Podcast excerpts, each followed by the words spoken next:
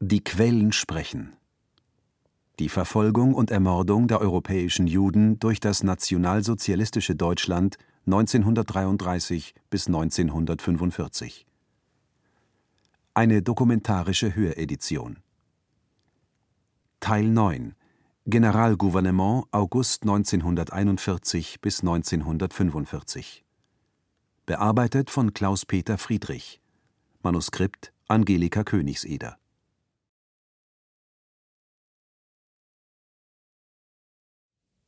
Dokument 9.4 Völkischer Beobachter Artikel vom 20. August 1941 über deutsche Arbeitsaufträge an Handwerker im Ghetto Warschau. Transferstelle Warschau Jüdischer Arbeitsmarkt im Generalgouvernement Die Neugestaltung der Wirtschaft im Generalgouvernement hat die deutsche Verwaltung vor die Notwendigkeit gestellt, sich mit dem Judenproblem in einem Umfange zu befassen, wie dies verglichen mit innerdeutschen Verhältnissen völlig neu ist. Besteht doch rund ein Drittel der Bevölkerung der Großstadt Warschau aus Juden, und nicht selten wurden Kleinstädte angetroffen, die fast gänzlich Domänen des Judentums waren. Dies konnte jedoch nicht davon abhalten, die Ausschaltung des Judentums aus dem arischen Wirtschaftsleben in Angriff zu nehmen. Die erforderliche Umschichtung zwang nicht selten zu neuen Wegen in der Behandlung der jüdischen Massen. Meist drängten die Verhältnisse dazu, verstreut wohnende Juden in eigenen Wohnbezirken zu sammeln, um sie so besser beaufsichtigen zu können. Dies führte unter anderem zur Bildung des geschlossenen jüdischen Wohnbezirkes in Warschau, in welchem sich rund 500.000 Juden befinden für die Verhältnisse im Reich ist hierbei neu und beachtlich, dass rund 40 Prozent der erwerbsfähigen Juden in Warschau dem Handwerkerstand angehören.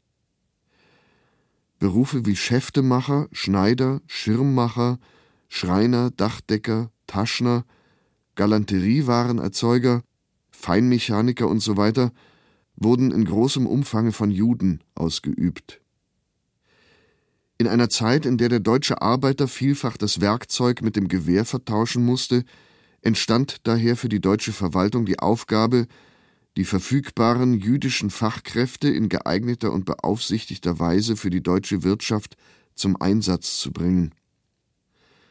Andererseits muss auch vermieden werden, dass unnütze Brotesser der Gesamtwirtschaft zur Last fallen.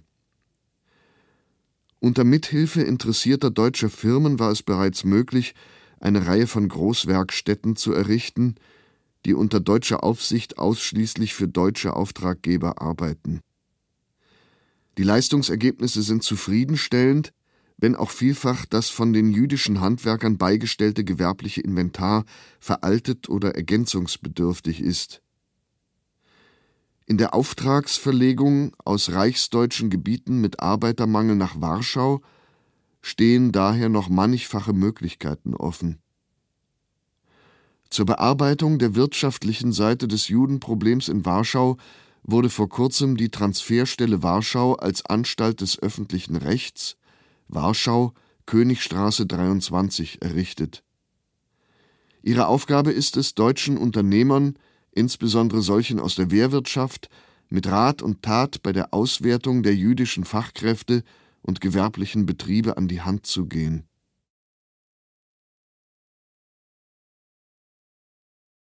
Dokument 9.7 Der Kreishauptmann von Lublin erlässt am 9. September 1941 Bestimmungen für das Ghetto in Piaski.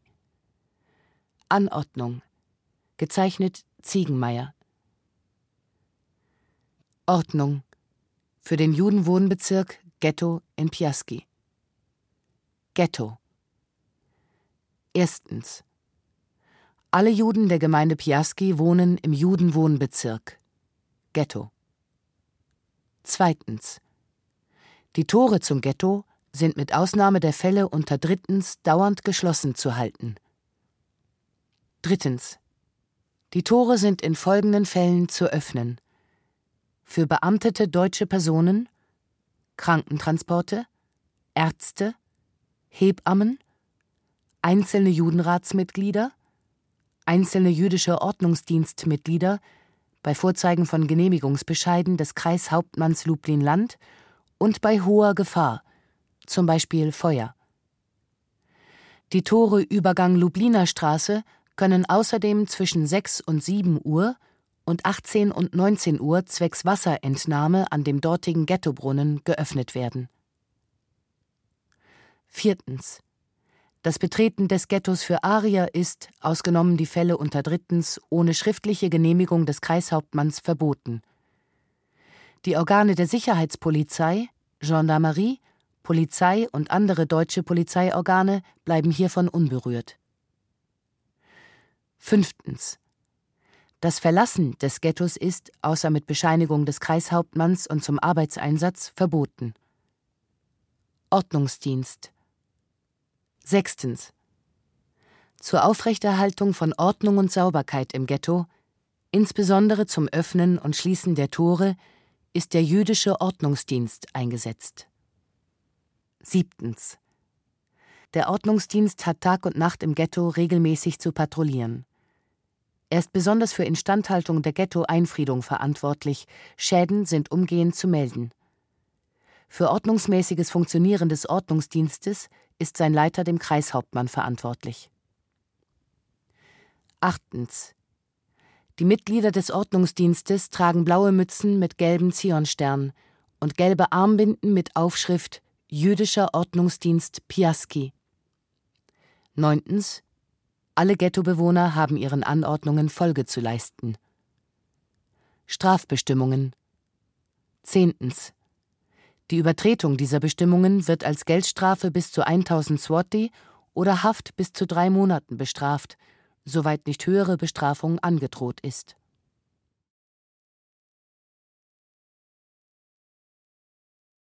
Dokument 9, 23 Der Psychologe Tadeusz Tomaszewski schildert in seinem Tagebuch am 9. Dezember 1941 die Verfolgung und Erschießung von Juden in Lemberg.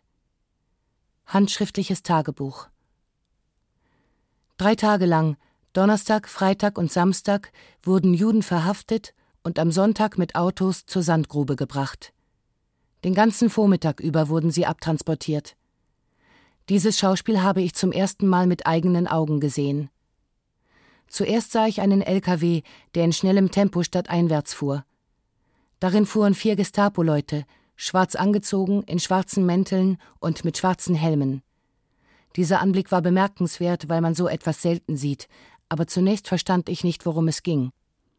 Doch dann fuhr ein ähnlicher Wagen in Richtung Stadtgrenze. Der Wagen war beladen, aber die Ladung war mit einer Plane bedeckt. An den vier Ecken des Wagens standen ebenso schwarz gekleidete Gestalten. Mir fiel ein, dass mir jemand erzählt hatte, so würden sie die Juden zur Sandgrube abtransportieren. Die Leute blieben stehen und drehten sich nach den vorbeifahrenden Wagen um. Niemand lachte. Bei Gigia traf ich die etwas aufgeregte Milchfrau, die erzählte, sie habe sich anderthalb Stunden in Leschewice aufgehalten, weil in der Sandgrube anderthalb Stunden lang Juden erschossen worden seien. Als ich nach Hause zurückging, sah ich erneut einen Wagen, der zurückfuhr.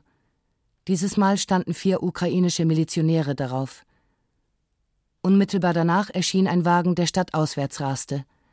Auf der Ladefläche saßen zwei ältere Jüdinnen, in Mänteln, aber barhäuptig. Drei bewachten sie.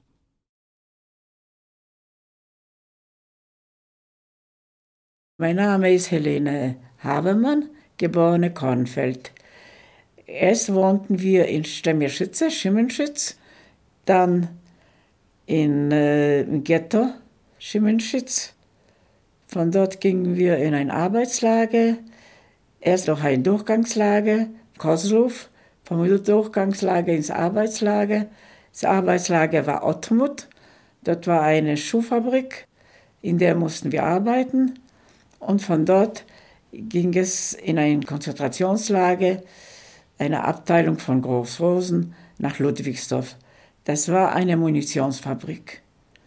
In der war ich bis zur Befreiung am 8. Mai 1945. Dokument 924. Frau Rauthauser beschreibt zwischen 29. November und 10. Dezember 1941 ihr Leben in Verstecken im Gebiet der Latten. Handschriftliches Tagebuch. Der 21. Tag im Keller. Das ist mein Kalender. Hier habe ich ein neues, anderes Leben begonnen. Und ich zähle die Tage, seit mich Frau Paczynschinowa hergeführt hat. Das heißt, seit dem 8. November. Heute ist also der 29. Im Nachbardorf haben die Deutschen die Juden, die sie aufgespürt haben, ermordet und deshalb hat ein anderer Bauer die bei ihm versteckten drei Juden aus Angst umgebracht. Die Sache ist herausgekommen, weil blutverschmiertes Werkzeug gefunden wurde und so weiter. Genaueres weiß ich nicht, weil unsere Wirtsleute Angst davor haben, zu viel Interesse an dieser Sache zu zeigen. Kann man sich das vorstellen, ohne es gesehen zu haben, dass wir so ums Leben kommen? 10. Dezember. Ich habe nichts aufgeschrieben, war apathisch und hatte keine Lust. Wir erhielten von Paczynschinowa eine deutsche Zeitung zum Lesen und ein Gebetbuch für Igor. Die Zeitung habe ich von der ersten bis zur letzten Zeile gelesen. Die Lage sieht leider gut für die Deutschen aus. Ich verliere die Hoffnung und mein Mut sinkt immer weiter. Angeblich gibt es in Lemberg und an anderen Orten Arbeitslager, in die sie unsere Juden bringen, aber niemand weiß etwas. Unser Wirt fährt manchmal in die Stadt, nach Kolomea, und erkundigt sich, aber aus dem, was erzählt wird, kann man nichts Sicheres schließen. Die Weihnachtsfeiertage stehen vor der Tür. Im Dorf werden Vorbereitungen getroffen und auf der Straße geht es laut zu. Wir sind schon einen Monat hier, Ende 1941. Ich hatte nie Ahnung von Politik, aber jetzt mache ich mir darüber so meine Gedanken. Wie geht es weiter? Ob das mächtige Russland den Deutschen zu Fall bringt und Amerika?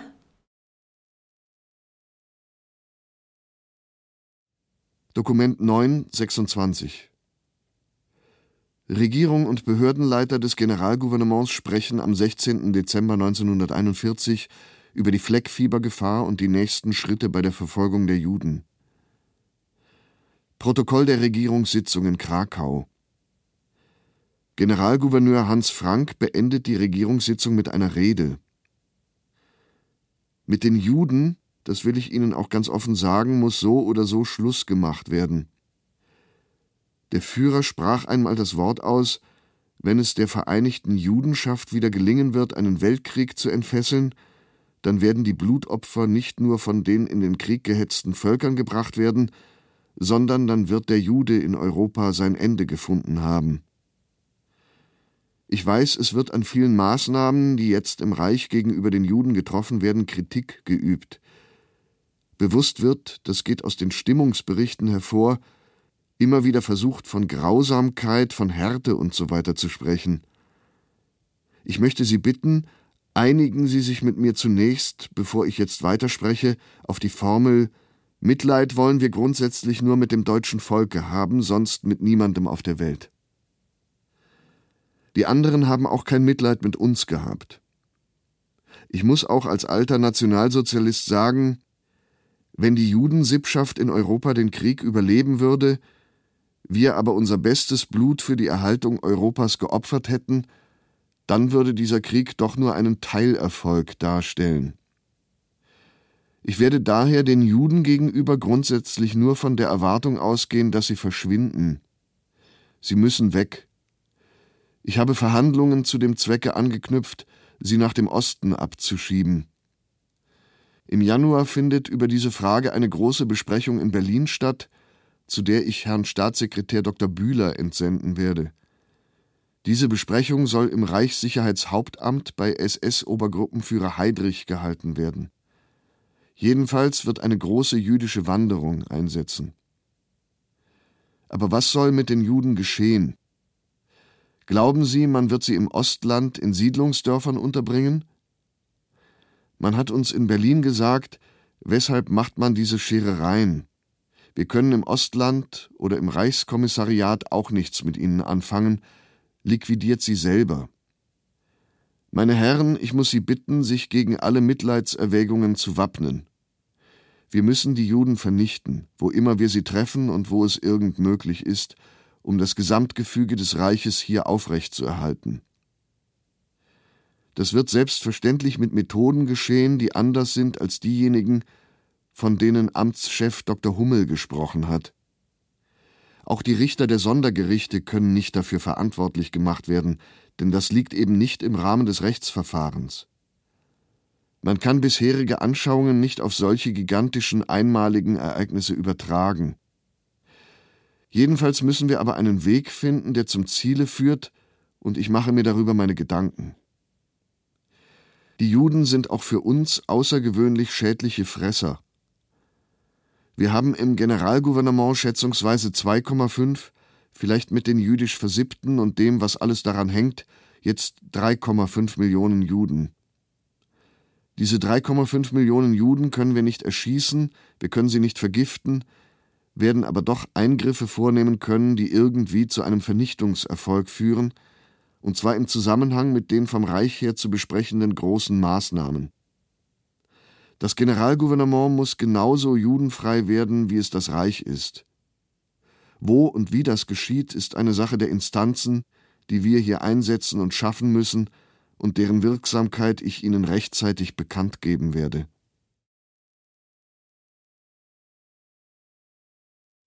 Dokument 954 Goebbels schreibt am 27. März 1942 über die systematischen Massenmorde an Juden im Gebiet Lublin. Tagebucheintrag 27. März 1942 Freitag Aus dem Generalgouvernement werden jetzt, bei Lublin beginnend, die Juden nach dem Osten abgeschoben. Es wird hier ein ziemlich barbarisches und nicht näher zu beschreibendes Verfahren angewandt, und von den Juden selbst bleibt nicht mehr viel übrig. Im Großen kann man wohl feststellen, dass 60 Prozent davon liquidiert werden müssen, während nur noch 40 Prozent in die Arbeit eingesetzt werden können. Der ehemalige Gauleiter von Wien, der diese Aktion durchführt, tut das mit ziemlicher Umsicht und auch mit einem Verfahren, das nicht allzu auffällig wirkt. An den Juden wird ein Strafgericht vollzogen, das zwar barbarisch ist, das sie aber vollauf verdient haben. Die Prophezeiung, die der Führer ihnen für die Herbeiführung eines neuen Weltkriegs mit auf den Weg gegeben hat, beginnt sich in der furchtbarsten Weise zu verwirklichen.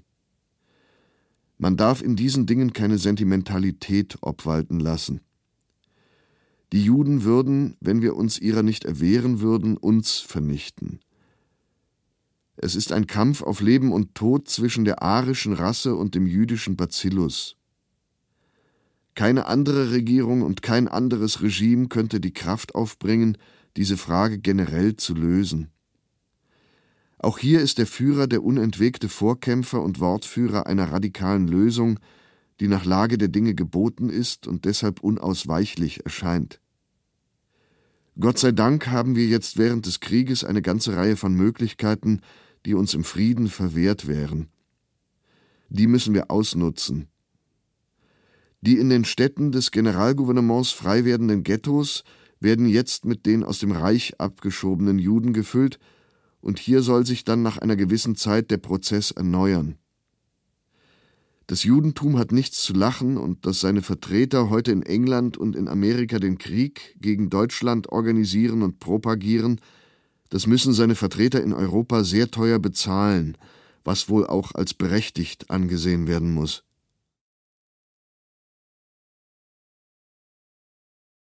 Ich heiße Pavel Kohn, geboren in Prag am 14.10.1929, deportiert worden im September 1942 nach Theresienstadt, dann nach Auschwitz und Buchenwald.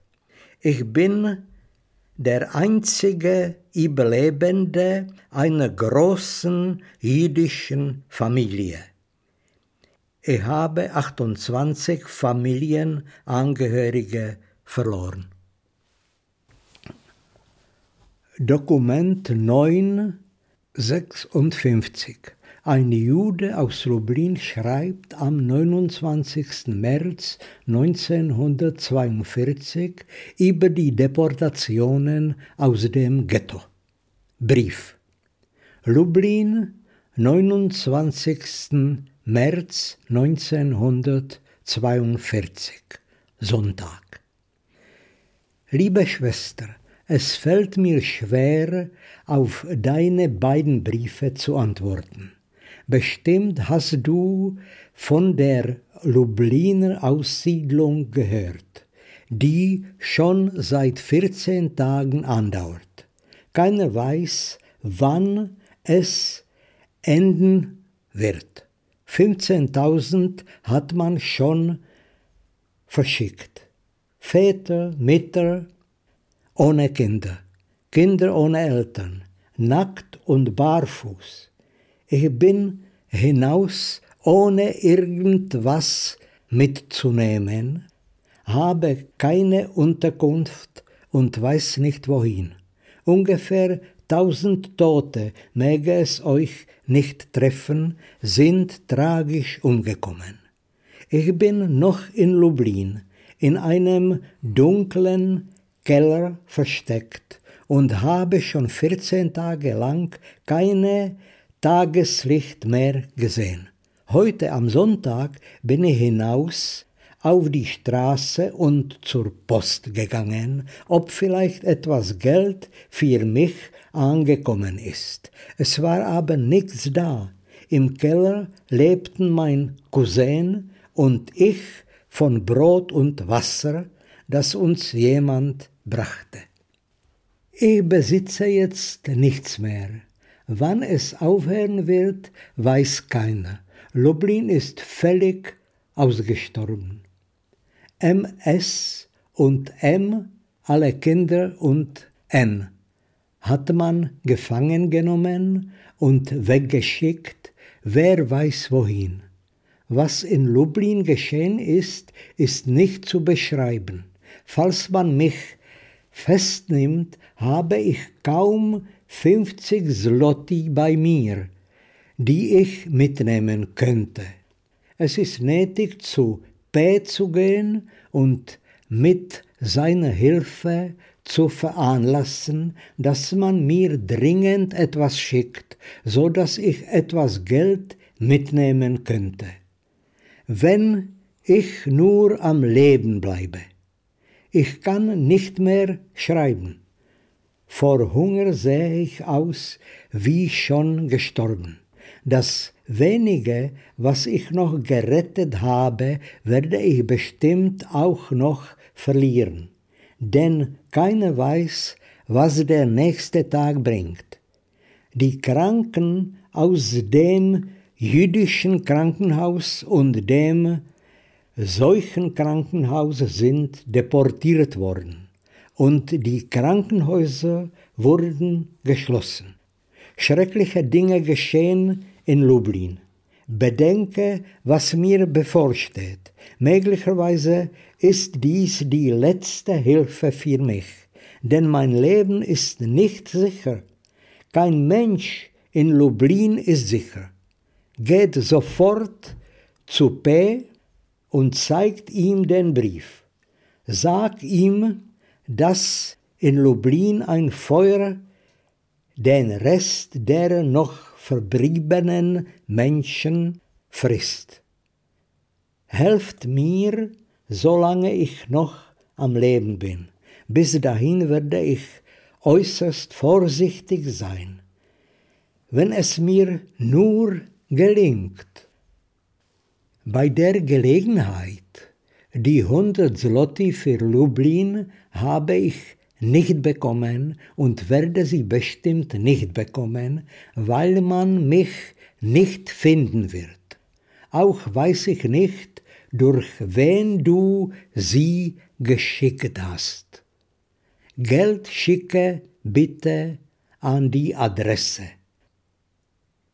Ich grüße euch freundlich und herzlich, küsse euch aus tiefen Herzen, in der Hoffnung, euch wieder zu sehen und weiterhin zu schreiben.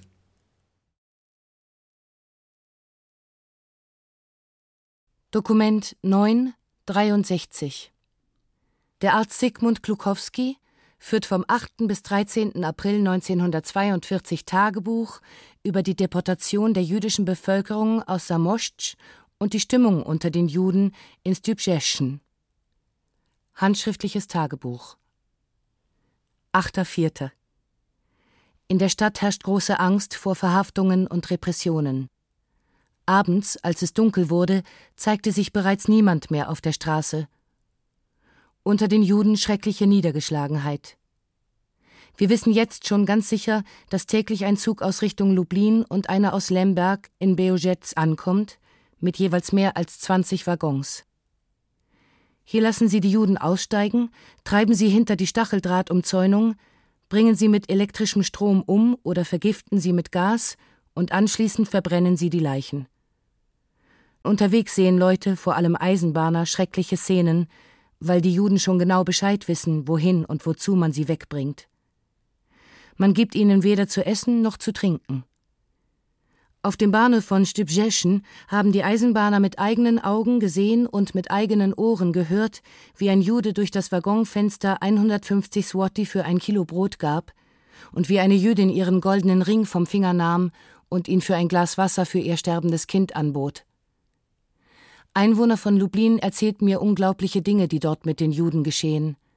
Kleine Kinder werden aus dem Fenster geworfen, Kranke an Ort und Stelle, Gesunde außerhalb der Stadt erschossen. Zu Tausenden werden sie nach Beojetz gebracht. 11.04. Die Juden erhielten die Nachricht, und ihr Nachrichtendienst funktioniert gut, dass heute die Juden aus Heum weggebracht wurden und der Zug, der sogenannte Judenzug, nachdem er seine Fracht in Beojetz gelassen hatte, leer nach Samoschtsch gefahren sei. Gegen Abend verbreitete sich die Nachricht, Samoschtsch sei bereits umstellt. Sie wissen also, dass in Samoschtsch Razzien auf die Juden beginnen und dass sie in den Tod deportiert werden.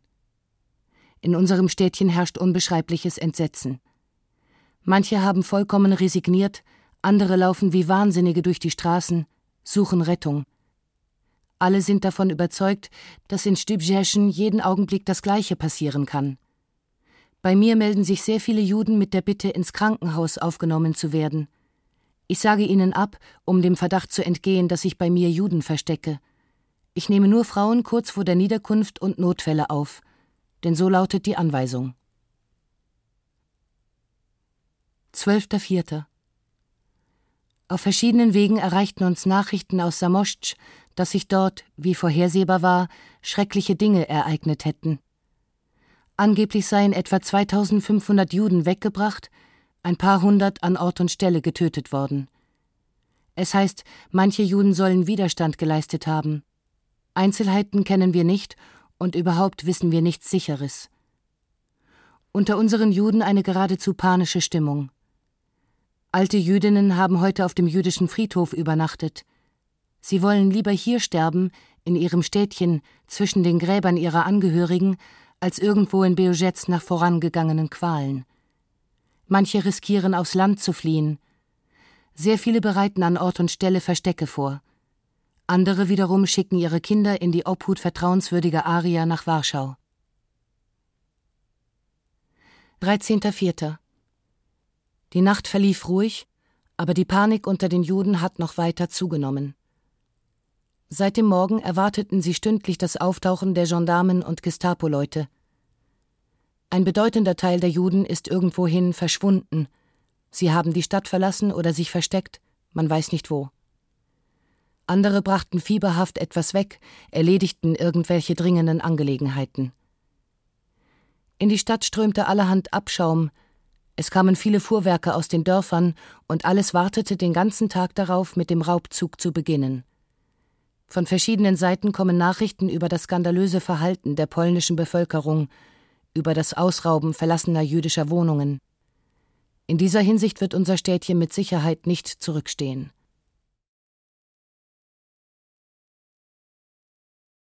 Dokument 966 Die polnische Heimatarmee berichtet im April 1942 über die systematische Ermordung der Juden im Vernichtungslager Bejuszec Tschina, Anhang Nummer 1 Das Lager in Bełżec Seit einigen Wochen werden die Juden terrorisiert. Täglich werden Juden geschlagen und erschossen. Sie haben Angst vor dem Transport in das Lager Bełżec. Das Lager wurde einige Tage vor dem 17.03.1942 völlig fertiggestellt. An diesem Tag begann der Abtransport der Juden per Bahn aus Richtung Lemberg und Warschau. Am ersten Tag kamen fünf Transporte an und später je ein Zug aus beiden Richtungen. Der Transport wird in Beogetz auf ein Nebengleis in Lagernähe umgeleitet. Nach halbstündiger Entladung fährt der Zug leer zurück. Das Zugpersonal besteht aus Deutschen, der einzige Pole, ein Heizer, steigt an der Station vor dem Abbiegen auf das Nebengleis aus. Beobachter aus der Bevölkerung, das Lager befindet sich in Sicht und Hörweite der Bewohner der Bahnhofsgebäude, kamen alle zu ein und demselben Schluss, dass die Juden im Lager massenhaft umgebracht werden. Das belegen folgende Fakten. Erstens. Vom 17.03. bis zum 13.04. kamen 52 Transporte im Lager an. Ein Transport besteht aus 18 bis 35 Güterwaggons mit durchschnittlich 1500 Personen. Zweitens. Die Juden werden nicht wieder aus dem Lager weggebracht, weder tagsüber noch nachts. Drittens. In das Lager werden keinerlei Nahrungsmittel geliefert. Für die Juden, die beim Bau des Lagers gearbeitet hatten, waren zuvor Brot und andere Nahrungsmittel geliefert worden. Viertens, Kalk wird ins Lager gebracht. Fünftens, die Transporte kamen immer zur gleichen Zeit ins Lager. Vor der Ankunft des Transports sieht man im Lager keine Juden. Sechstens, nach jedem Transport verlassen etwa zwei Waggons mit Kleidung das Lager, die im Eisenbahnmagazin gelagert werden. Die Kleidung wird vom Selbstschutz gestohlen. Siebtens. Auf dem Lagergelände hat man Juden in Unterwäsche gesehen. Achtens. Auf dem Lagergelände befinden sich drei Baracken, die nicht einmal ein Zehntel der Juden aufnehmen können. Neuntens. In der Umgebung des Lagers entwickelt sich an wärmeren Tagen ein starker Gestank. Zehntens. Die Mitglieder des Selbstschutzes bezahlen für den Wodka, den sie in großen Mengen trinken, jede geforderte Summe, oft mit Uhren und Schmuck. Elftens. Es kamen Juden nach Beujets, die einen Zeugen suchten, der bestätigen würde, dass die Juden umgebracht werden. Sie waren bereit, dafür 120.000 Swati zu zahlen. Einen Interessenten haben sie nicht gefunden. Welchen Tod die Juden im Lager sterben, ist nicht bekannt. Es gibt drei Vermutungen. Erstens durch elektrischen Strom, zweitens durch Gase, drittens durch Luftentzug mit Hilfe von Absaugpumpen. Zu eins, es gibt keine leistungsfähige Stromquelle. Zu zwei, weder wurde eine Zufuhr von Gas beobachtet, noch wurden Rückstände von Gas nach Durchlüftung der Räume bemerkt. Zu drei, hier gibt es keine Anhaltspunkte, die dagegen sprechen. Es wird hingegen bestätigt, dass in einer der Baracken während des Baus der Wände der Fußboden mit grobem Blech ausgelegt wurde, wahrscheinlich planmäßig. Auf dem Lagergelände wurden im Herbst großflächig Gruben ausgehoben. Damals vermutete man, daraus würden unterirdische Lagerräume entstehen. Heute ist der Zweck dieser Arbeiten klar. Aus der abgedichteten Baracke, in die die entkleideten Juden angeblich zur Desinfektion getrieben werden, führt ein Schmalspurgleis zu diesen Gruben. Es wurde beobachtet, wie mit dieser Kleinbahn Juden ihre desinfizierten Stammesverwandten in ein Massengrab transportierten. In Beujets hat man für dieses jüdische Lager den Begriff Totenlager gehört. Die Lagerleitung liegt in den Händen von zwölf SS-Männern, Kommandant Hauptmann Wirth, die von 40 Leuten vom Selbstschutz unterstützt werden.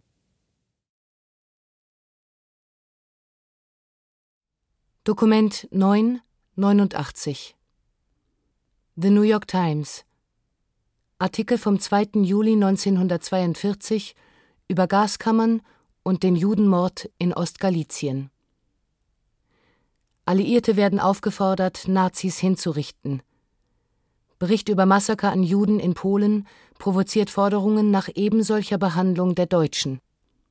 Dem Reich muss Einhalt geboten werden. Dies ist der einzige Weg, Millionen vor der sicheren Vernichtung zu bewahren, heißt es in dem Appell. Per Funk an die New York Times. London, 1. Juli. Die polnische Regierung in London ist in einem Bericht über die Massaker an 700.000 Juden in den deutsch besetzten Gebieten eindringlich aufgefordert worden, an die Regierungen der Alliierten zu appellieren, Vergeltungsmaßnahmen in die Wege zu leiten, die die Deutschen zwingen, das Morden einzustellen. Dieser Bericht gelangte über Untergrundkanäle nach London. Schmuel Siegelbäum, ein führender jüdischer Sozialist und Mitglied des polnischen Nationalrats in London, nahm den Bericht entgegen und verbürgte sich für dessen Glaubwürdigkeit. 700.000 Opfer aufgelistet. Der Bericht wird durch Informationen gestützt, die hier weiteren jüdischen Kreisen und auch der polnischen Regierung zur Kenntnis gelangt sind. Die genannte Zahl von 700.000 durch die Deutschen seit der Besetzung ermordeten Juden, das ist ein Fünftel der gesamten jüdischen Bevölkerung Polens, schließt vermutlich zahlreiche Opfer ein, die aufgrund von Misshandlungen in den Konzentrationslagern durch Hungertod in den Ghettos oder aufgrund der unerträglichen Zustände bei der Zwangsarbeit ums Leben kamen. Dies sind die wichtigsten Fakten des Berichts. Vom ersten Tag der deutsch-sowjetischen Besetzung Ostpolens an setzten die Deutschen die Vernichtung der Juden in die Tat um. Sie begannen damit im letzten Sommer in Ostgalizien.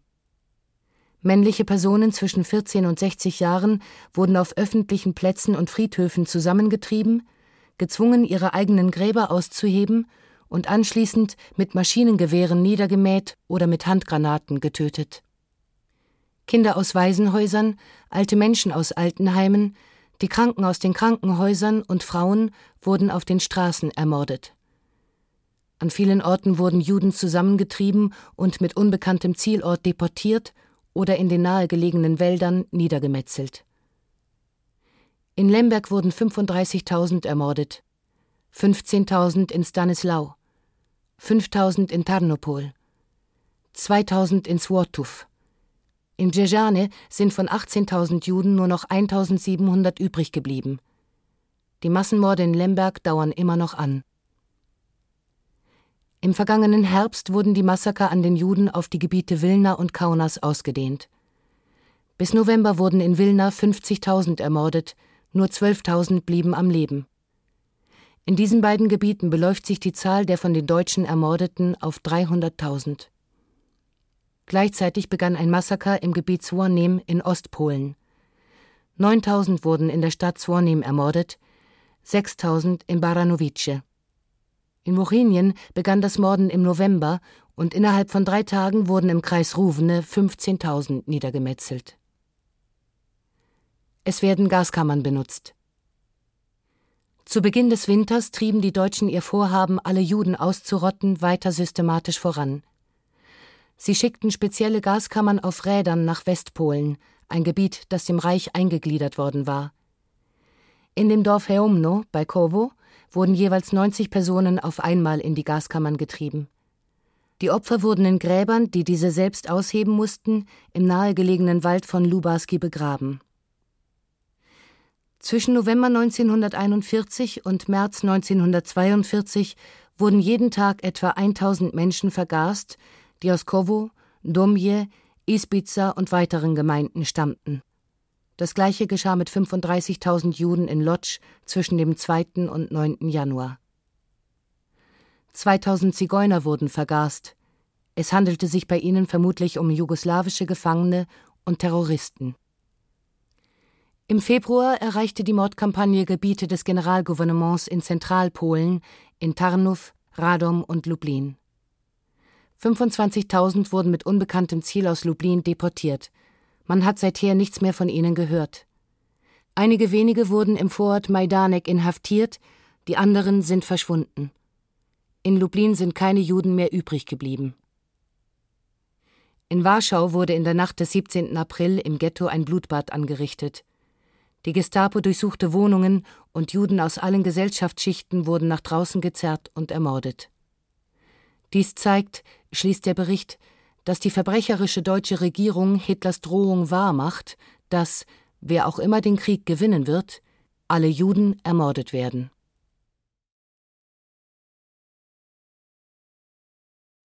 Dokument 9 105 Der Kommandant des Vernichtungslagers Treblinka entschuldigt sich am 30. Juli 1942 bei seiner Frau, weil er ihr selten schreibt.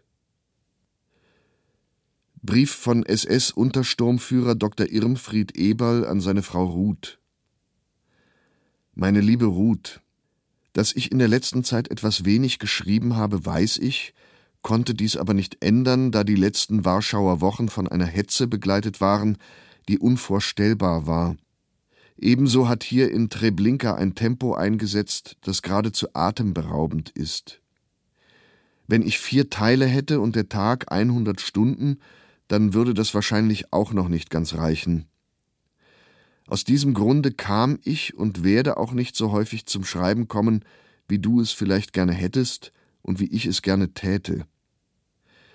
Du kannst überzeugt sein, dass ich viel und oft an dich denke, aber einfach nicht die Zeit und die Muße habe, um zu schreiben. Wenn man, wie in der letzten Woche, von früh bis spät und von spät bis früh auf den Beinen ist, in der Nacht vielleicht drei bis vier Stunden schläft, die restlichen Schlafstunden sich tagsüber zusammenstiehlt, die wenigen Schlafstunden außerdem noch durch die Quälerei durch Läuse, Flöhe und so weiter versüßt werden, dann kannst du mir wahrhaftig glauben, dass man vielleicht manchmal die wenigen Minuten für ein Lebenszeichen aufbringen könnte, dass aber dann die Muße dazu fehlt. Wenn ich mit dir, der du doch mein liebster Kamerad bist, Zwiesprache halten will, dann will ich mit dir denken, fühlen und mit dir verbunden sein, aber ich will dich dann nicht mit Schmutz und Dreck belasten. Ich habe nun mit der Zeit Nerven aus Stahl bekommen. Dass meine Nerven versagen können, kommt nicht in Frage. Noch viel weniger, dass ich physisch versagen könnte. Es ist mir allerdings unter rücksichtslosem Einsatz meiner Person gelungen, in den letzten Tagen mit nur dem halben Personal meine Aufgabe zu meistern.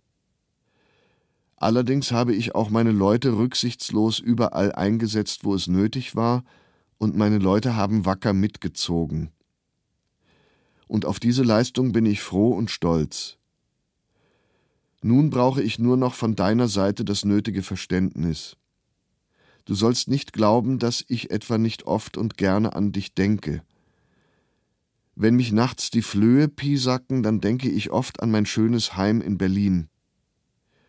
Und wenn ich mir tagsüber die Kehle heiser schreie, an die Ruhe und an den Frieden zu Hause aber die Aufgabe, die mir gestellt ist, wird restlos geschafft, und das ist die Hauptsache. Und, meine liebe Katze, sei mir nicht böse, wenn ich mal schweige, ich denke oft und viel an dich, aber man kann sich nicht immer hinsetzen und Briefe schreiben. Denn da du die schöne Seite in meinem Leben darstellst, sollst du von allem nichts wissen. Herzliche Grüße und viele, viele Küsse von deinem Teddy.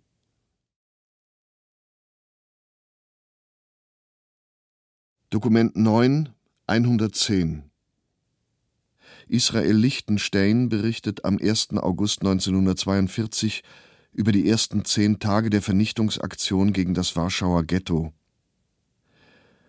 Handschriftliche Aufzeichnung für das Untergrundarchiv des Warschauer Ghettos.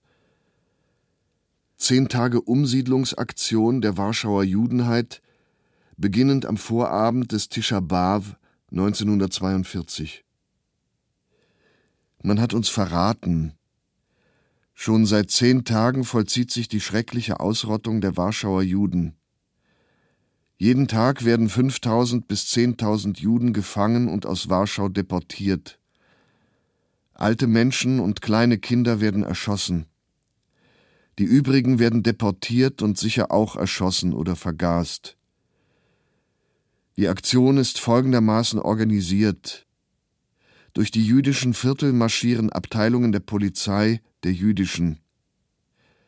Zu einem bestimmten Zeitpunkt umstellen sie einen Hauseingang und das ganze Haus wird abgesperrt. Alle Menschen müssen die Wohnungen verlassen und in den Hof gehen.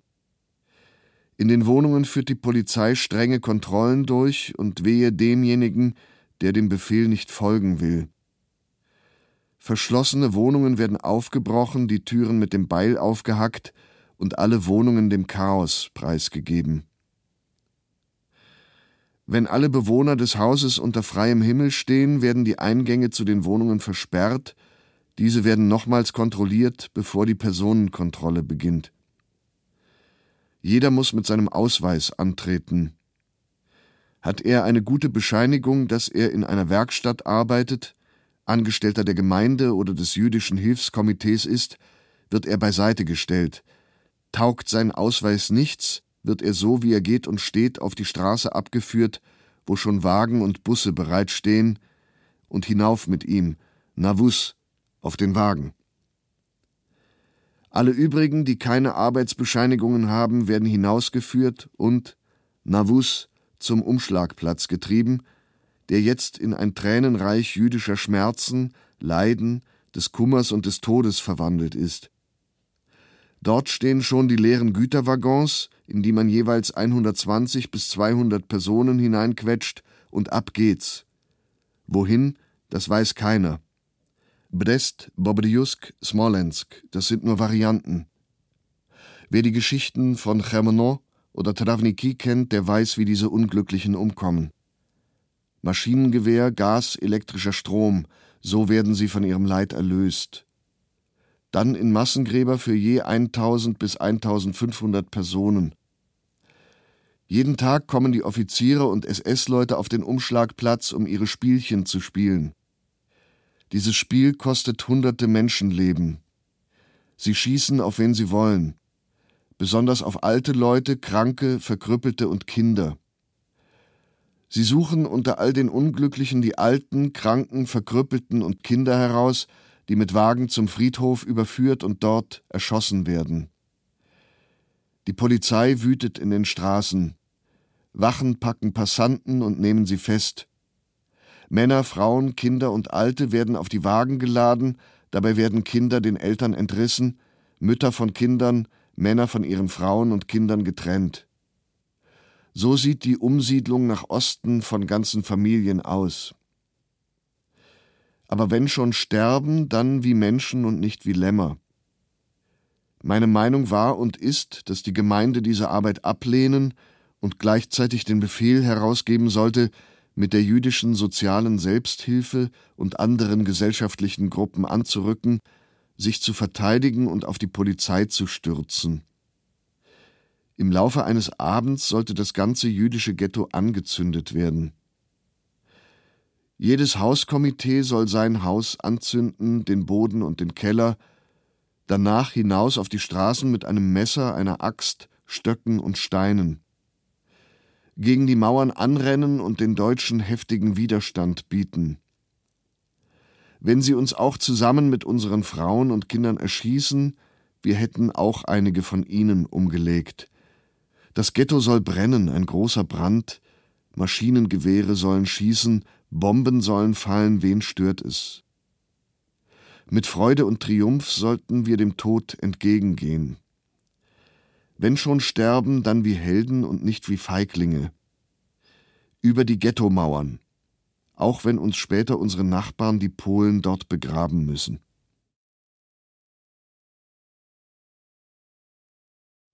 Dokument 9, 125 Der Unteroffizier Wilhelm Kornides notiert am 31. August 1942, was er bei den Deportationen von Juden nach Beujec beobachtet und gehört hat. Aufzeichnungen Im Zug von Ravaruska nach Home 17.30 Uhr. Als wir um 16.40 Uhr einstiegen, lief gerade ein leerer Transportzug ein. Ich bin zweimal entlang gegangen und habe gezählt, es waren 56 Waggons. Auf den Türen standen Nummern mit Kreide aufgezeichnet, 60, 70, einmal 90, manchmal 40, wohl die Zahl der Juden, die darin befördert worden waren. Im Abteil sprach ich mit der Frau eines Bahnpolizisten, die zurzeit auf Besuch bei ihrem Mann hier ist. Sie sagt, dass diese Transporte jetzt täglich durchkommen, manchmal auch mit deutschen Juden. Gestern seien auf der Strecke sechs Kinderleichen gefunden worden. Die Frau meint, die Juden hätten diese Kinder selbst umgebracht, wahrscheinlich sind sie wohl auf der Reise umgekommen. Der Bahnpolizist, der als Zugbegleiter mitfährt, stieg in unser Abteil. Er bestätigte die Aussagen der Frau über die Kinderleichen, die gestern auf der Strecke gefunden wurden.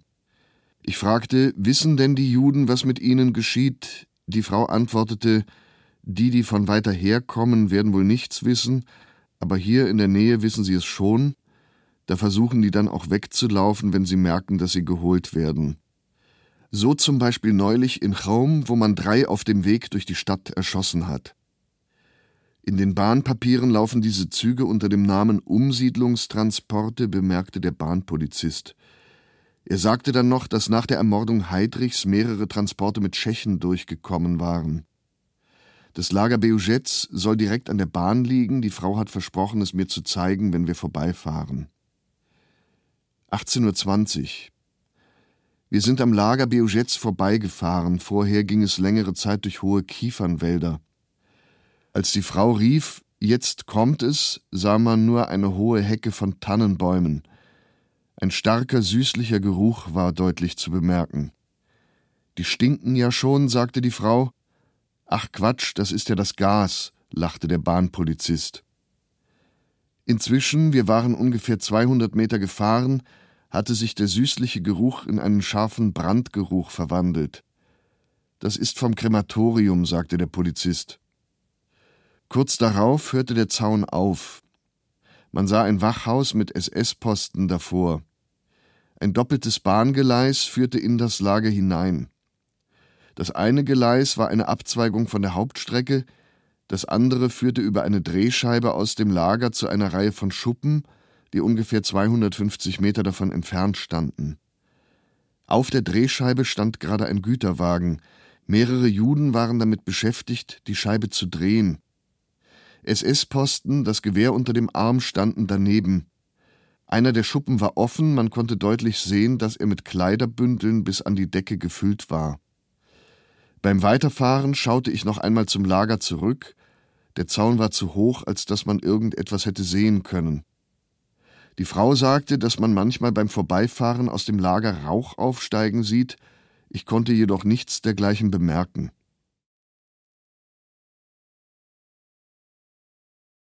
Dokument 9 128 Der Kommandeur der Ordnungspolizei in Ostgalizien, Walter von Soesten, befiehlt am 4. September 1942 bei den Deportationen Pistolenmunition einzusparen. Runderlass betrifft Judenumsiedlung, hier Munitionsverbrauch. Verschiedene hier eingegangene Berichte über die Durchführung der Judenumsiedlung zeigen, dass bei einzelnen Aktionen von deutscher Schutz und ukrainischer Hilfspolizei auffallend viel Pistolenmunition verbraucht wurde.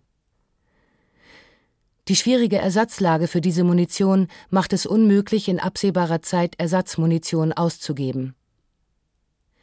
Falls bei derartigen Aktionen die Anwendung der Schusswaffe zur Verhinderung von Fluchtversuchen oder Brechung von Widerstand notwendig erscheint, ist, wenn die Lage es gestattet, vom Karabiner bzw. dem Gewehr Gebrauch zu machen.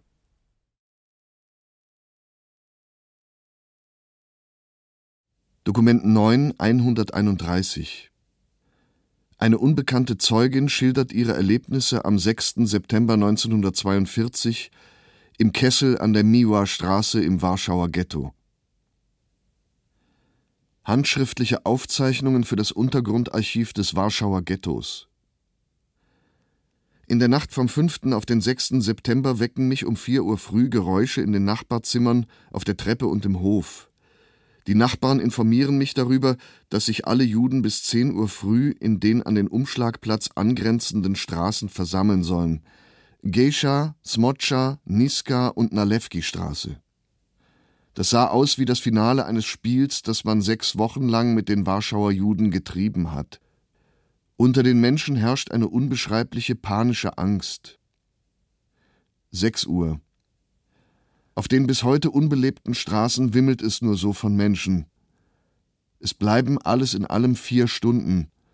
In der Smotscha, Nowolipje, Samenhofer Straße schleppen sich Scharen von Menschen dahin. Ein schrecklicher Anblick. Den grauenhaftesten Eindruck machten auf mich die Bündel, Säcke, das Bettzeug und das Gerümpel.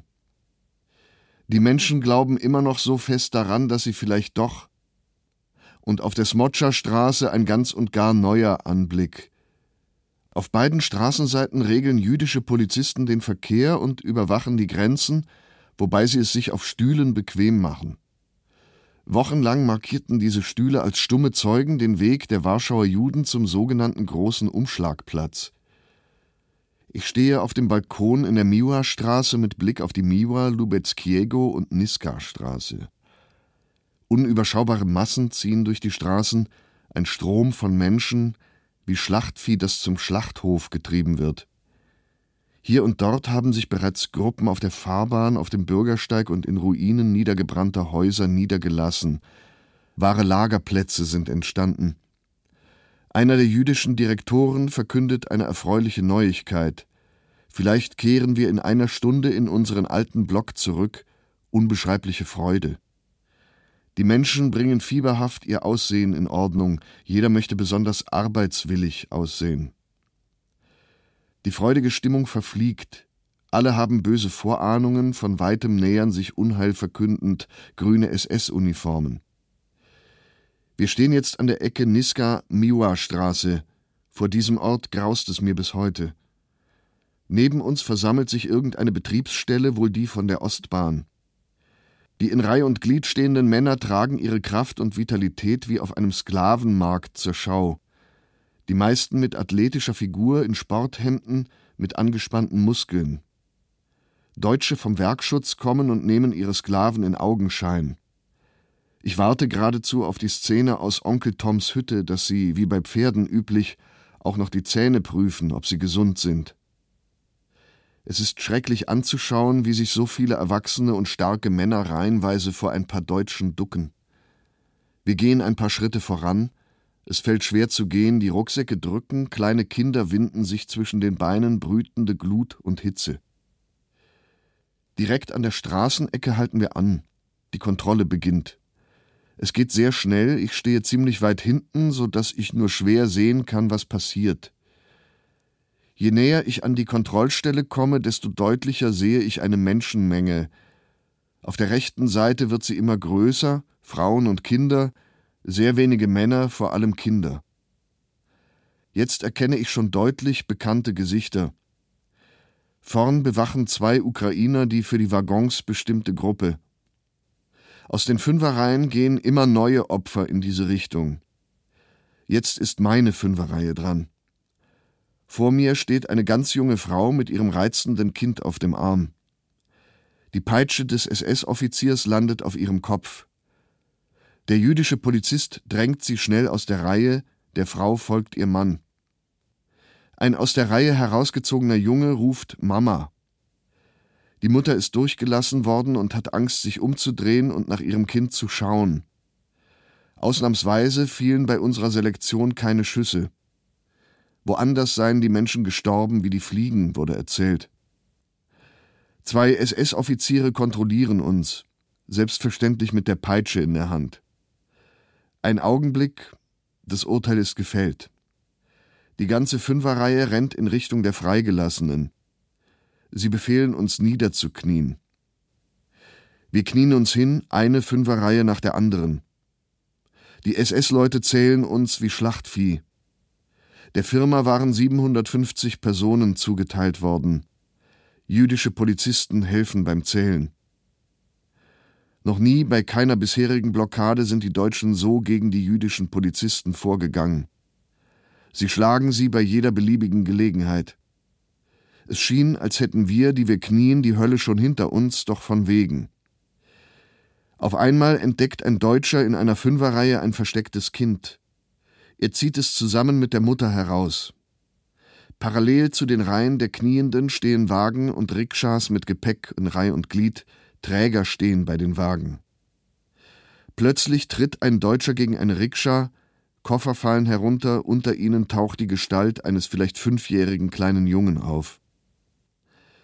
Ein jüdischer Polizist nutzt eine Unaufmerksamkeit des Deutschen aus und schiebt das Kind in eine Fünferreihe zwischen zwei mit Rucksäcken beladene Mädchen.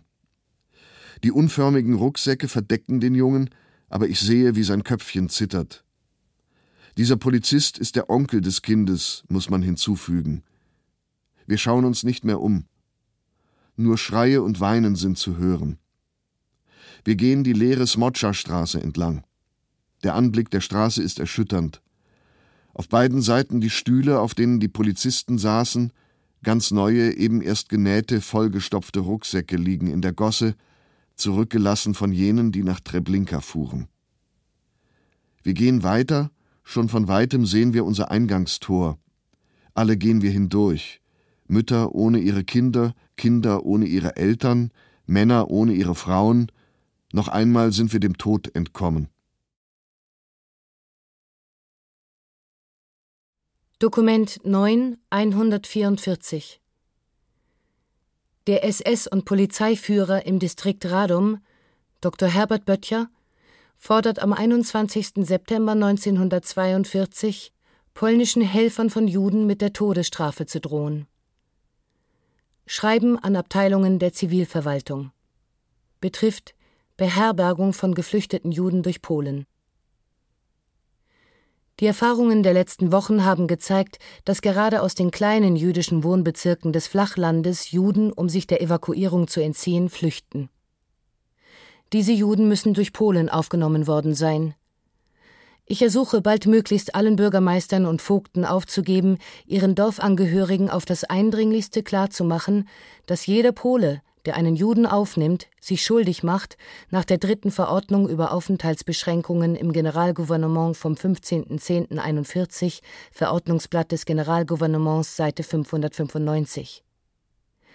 Ebenso sind als Gehilfen anzusehen die Polen, die den geflüchteten Juden, wenn auch nicht Unterschlupf, so doch Beköstigung gewähren oder ihnen Nahrungsmittel verkaufen. In allen Fällen trifft diese Polen die Todesstrafe. Weiter ersuche ich, in den Orten, in denen die Judenevakuierung bereits stattgefunden hat, den jüdischen Wohnbezirk auch offiziell aufzuheben. Ausnahmen bilden die Städte, in denen noch Restghettos verbleiben.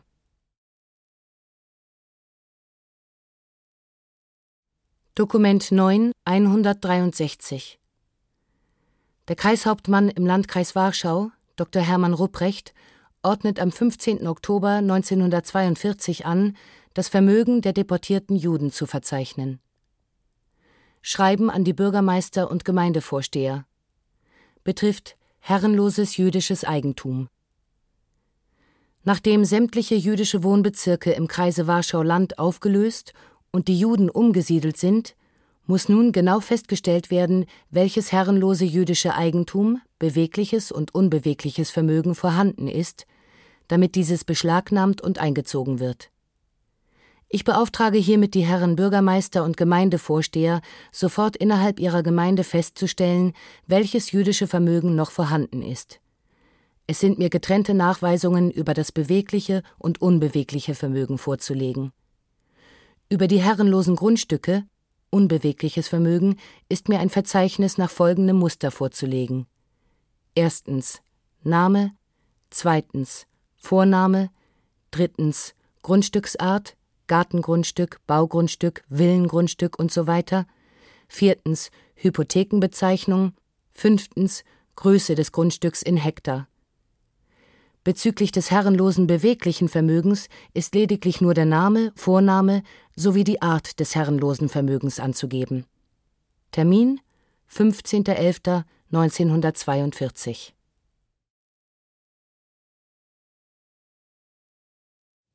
Dokument 9 169 Ein Flüchtling aus Treblinka schildert im Oktober 1942 seinen Aufenthalt im Vernichtungslager und seine Flucht. Bericht für das Untergrundarchiv des Warschauer Ghettos. Gegen Morgen setzte sich der Zug in Bewegung. Wir fuhren lange, ohne zu wissen, wohin. Nach einigen Stunden Fahrt kam ein SS-Mann in den Waggon. Er versicherte uns höflich und überzeugend, dass wir zu dem Ort Treblinka fahren würden und nach der Selektion weiter zu unserem Arbeitsplatz. Er forderte uns auf, gehorsam und fleißig zu sein. Der Zug hielt an, abrupt wurde die Tür geöffnet und wir befanden uns auf einem Platz, der auf allen Seiten mit Stacheldraht umzäunt war. Die Frauen wurden zur Baracke auf der linken Hofseite geführt, den Männern wurde befohlen, sich in der Platzmitte aufzustellen. Auf dem Platz sahen wir Leichen und Unmengen von Lumpen und Kleidern. Alle packte das Grauen. Todesahnung hing in der Luft. Aber niemand unternahm irgendetwas. Wir waren gelähmt vor Angst, Erschöpfung und Hunger. Dann erschien ein SS-Mann. Er hielt eine Ansprache. Er erklärte, alle würden Arbeit und Essen bekommen, wir hätten nichts zu befürchten. Nach ein paar Minuten erschien ein anderer SS-Mann und erklärte, er brauche 60 Personen zum Arbeiten. Trotz ihrer Erschöpfung meldeten sich alle freiwillig dafür. Daraufhin begann der Deutsche auszuwählen. Ich befand mich unter den Ausgewählten. Man führte uns aus dem Hof zu einem hinter den Gebäuden gelegenen Platz. Dort lagen haufenweise Leichen mit schrecklich entstellten Gesichtern. Das waren diejenigen, die in den Waggons erstickt waren. Unsere Arbeit bestand darin, die Leichen zu den nahegelegenen Gruben zu tragen. Das war eine schreckliche Arbeit. Die maskenhaft starren Gesichter der Leichen waren bläulich schwarz und aufgedunsen, die Augen hatten einen wilden Ausdruck, die Körper waren schwer und ineinander verkeilt. Wir wankten vor Erschöpfung. Trotzdem war es verboten, auch nur für ein Weilchen auszuruhen. Wenn ein Deutscher bemerkte, dass jemand das Arbeitstempo verlangsamte, krachte ein Schuss und eine weitere Leiche fiel zu Boden. Endlich Schluss. Wir stellen uns an, Wasserkübel sind da. Jeder erhält einen Becher Wasser. Ich fühle, wie das Leben in mir erwacht, wie ich mir langsam wieder bewusst werde, dass ich ein Mensch bin, dass ich lebe, fühle und denke.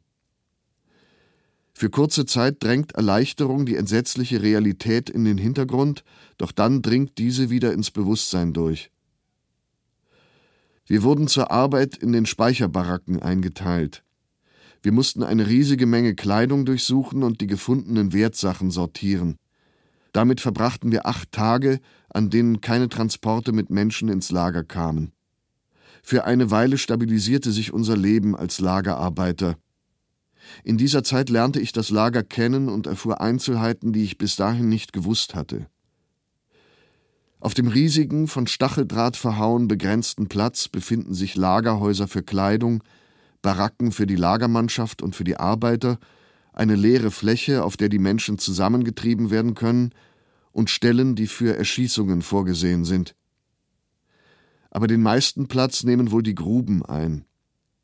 Bevor Tag und Nacht Menschen hierher transportiert wurden, haben Bagger die Erde aufgewühlt, um Gräber für Millionen Menschen zu schaffen. Vom Platz in der Mitte führt der Weg durch den Wald zum Badehaus. Es ist ein kleines, im Gebüsch verstecktes Gebäude, getarnt mit einem grünen Netz auf dem Dach. Wenn die Menschen zum Badehaus getrieben werden, ziehen sie sich auf dem Weg dorthin nackt aus und übergeben die einzelnen Kleidungsstücke den Arbeitern, die eigens dafür am Weg aufgestellt sind. Ins Badehaus lässt man jedes Mal 800 bis 1000 Menschen hinein. Keiner von uns Arbeitern wusste genau, auf welche Art dort getötet wird.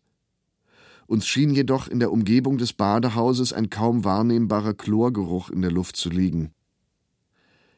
Das Leeren der Kammer gehörte nie zu meinen Aufgaben. Aber ich wusste, dass man die Leichen zu den nahegelegenen Gruben brachte, wo sie anschließend zusammen mit den Lagerabfällen verbrannt werden. Vorher reißt man den Leichen jedoch in einer kleinen, neben dem Badehaus gelegenen Bude die Goldzähne aus. Diese Arbeit verrichten besonders privilegierte Arbeiter, die Totengräber, denen im Übrigen der gleiche Tod bevorsteht wie der, bei dem sie assistieren. Wir wussten alle, dass die Arbeit, an die wir uns klammerten, wie an einen rettenden Strohhalm, nur die Qual verlängert, auf den Tod zu warten, in diesem von ungeheuerlichem Grauen erfüllten Lager. Die Hoffnung auf Rettung, die Hoffnung auf Flucht war verschwindend gering. Ich hatte vor, mich in dem Waggon mit Kleidung zu verstecken, aber das war nicht leicht zu bewerkstelligen. Die Arbeiter an den Waggons waren abgezählt und wenn jemand fehlte, wurden alle übrigen zur Verantwortung gezogen. Schließlich gelang es mir, die Kameraden zu erweichen und sie halfen mir, mich unter den unglaublichen Mengen an Kleidern im Waggon zu verstecken. Mit mir zusammen versteckten sich noch zwei Männer, Vater und Sohn. Wir schafften es, an unserer Stelle Männer in die Gruppe zu schleusen, die vom Platz geführt werden sollten. In den Kleidern vergraben wartete ich unter ungeheurer Anspannung darauf, was passieren würde. Kurz darauf rüttelte es an der Tür und sie wurde geöffnet.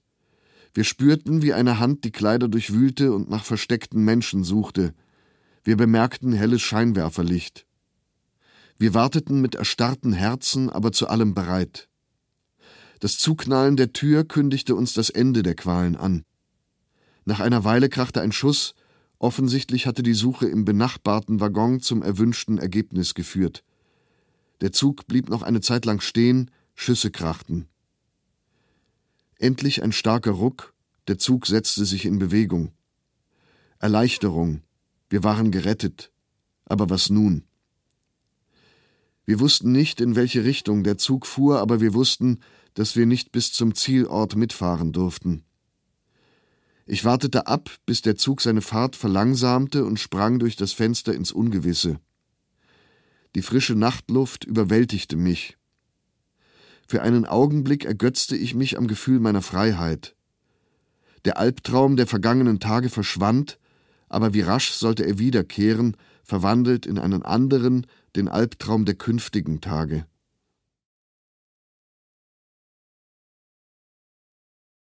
Mein Name ist Senek Rosenblum, auch Selig genannt. Ich bin am 23. Dezember 1935 geboren in einer kleinen Stadt namens Stechlin, Polen.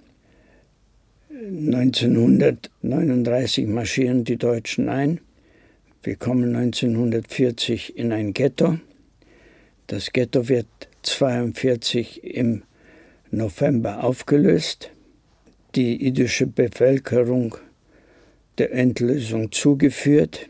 Ich fliehe mit meinem Vater, Mutter und Großmutter nach Warschau. Diese Flucht überlebt meine Mutter und meine Großmutter nicht. In Warschau werden wir mit einer unmöglichen Lage konfrontiert und es kristallisiert sich zumindest für meinen Vater bereits da raus, dass die Nazis auch vor dem Massenmord an eine halbe Million Menschen nicht halten werden. Vater bringt mich aus dem Warschauer Ghetto unter sehr abenteuerlichen Umständen raus. Ich werde von einem polnischen jungen Ehepaar übernommen, versteckt ich sitze in einem Holzverschlag ein Jahr, muss wieder mein Versteck verlassen, komme zu einem Bauern. Ich kann äh, schlecht bzw. kaum gehen. Es folgt eine Therapie zu Pferd. Ich verlasse auch dieses Dorf, lande wieder in Warschau ich komme in den Stadtteil Praga. Die Russen befreien erst den Stadtteil Praga, bleiben an der Weichsel stehen. Der polnische Aufstand bricht aus. Der Winter kommt. Teile der Bevölkerung, vor allem Kinder, verhungern. Die Russen setzen über die Weichsel. Die Offensive gelingt. Ich erkranke sehr schwer. Äh, ich habe Glück. Vater kommt als einer der ersten Zivilisten über die Weichsel zurück auf den Stadtteil Prager, findet mich dort vor, halb tot, und bringt mich mit der Hilfe eines russischen Stabartes wieder auf Vordermann. Dokument 9 193. Mitglieder der jüdischen Kampforganisation in Krakau geloben im Herbst 1942 die Nationalsozialisten und ihre Verbündeten bis zum letzten Atemzug zu bekämpfen.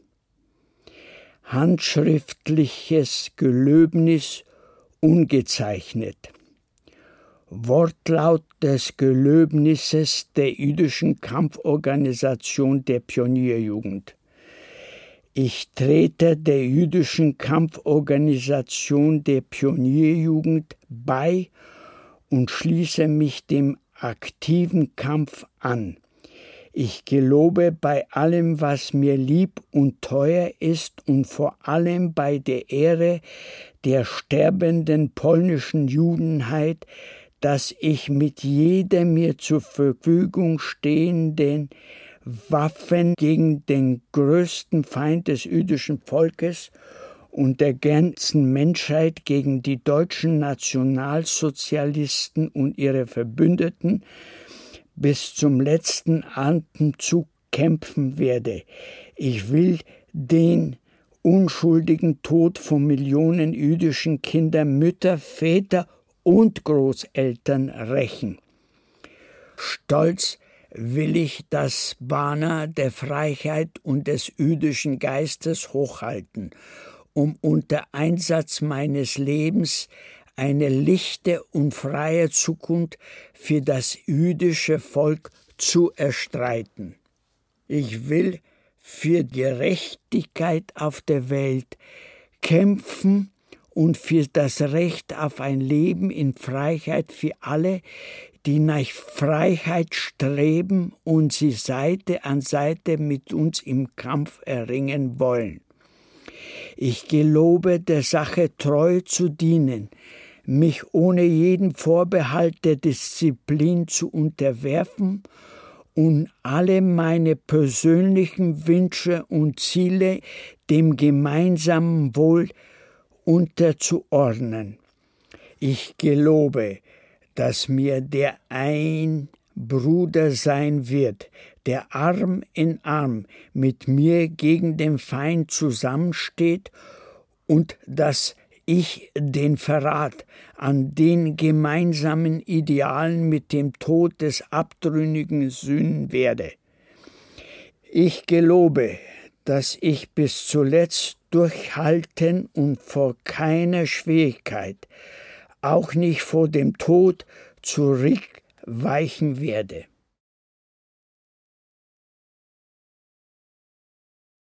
Dokument 9, 213 Die jugendliche Clara Schwarz schildert das Überleben im Versteck in Schukjew zwischen November 1942 und Januar 1943. Handschriftliches Tagebuch Schließlich kommt der denkwürdige 22. November. Wir übernachteten bei Mehlmann, denn am Samstag, das heißt einen Tag vorher, war Panik entstanden.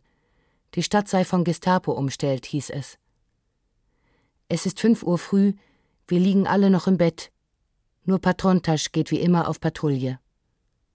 Kurze Zeit später kommt er zurück und weist uns an, Vorkehrungen zum Untertauchen zu treffen. Denn zwei Autos mit Gestapo und jüdischer Miliz Lemberger Ordnungsdienstmänner seien auf dem Weg Richtung Marktplatz. Er geht noch einmal hinaus, kommt aber bald zurückgelaufen. Eine Aktion. Er hat gesehen, wie Leute abgeführt werden. Man hört Schüsse. Vor den Fenstern rennen Gestapo-Leute umher. Es ist zu spät, um zur Ölmühle zu laufen. Nur Herr Mehlmann läuft über den Hof, um dem Nachbarn Britwitz Bescheid zu geben. Was sich dort abspielt, ist ein wahres Wunder. Als Mehlmann hereinstürzt, sitzen sie, die Nachbarn, ahnungslos und in aller Ruhe beim Frühstück. Kaum haben sie es geschafft, das Versteck zu öffnen, als schon einer von der Gestapo an die Tür klopft. Mehlmann flüchtet durch den Hinterausgang und Bredwitz versperrt die Tür so lange, bis das Versteck verschlossen ist. Dann gibt er die Tür frei und flüchtet, um den Gestapomann abzulenken, der ihm hinterherläuft. Der Vater musste sich für die Familie opfern, das alles haben wir später von Britwitz selbst gehört, denn er war vom Deportationszug abgesprungen und zurückgekehrt. Währenddessen gingen wir, das heißt meine Eltern, meine Schwester und ich, Mehlmann mit Frau und Kind, Patrontasch mit Frau und Kind in das Versteck, das sich unter dem Fußboden befindet.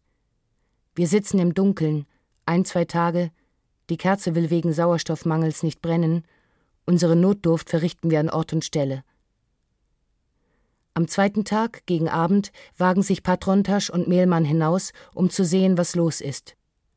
Nach ein paar Minuten, die uns wie eine Ewigkeit erscheinen, kommen sie zurück. Die Aktion ist noch im Gang.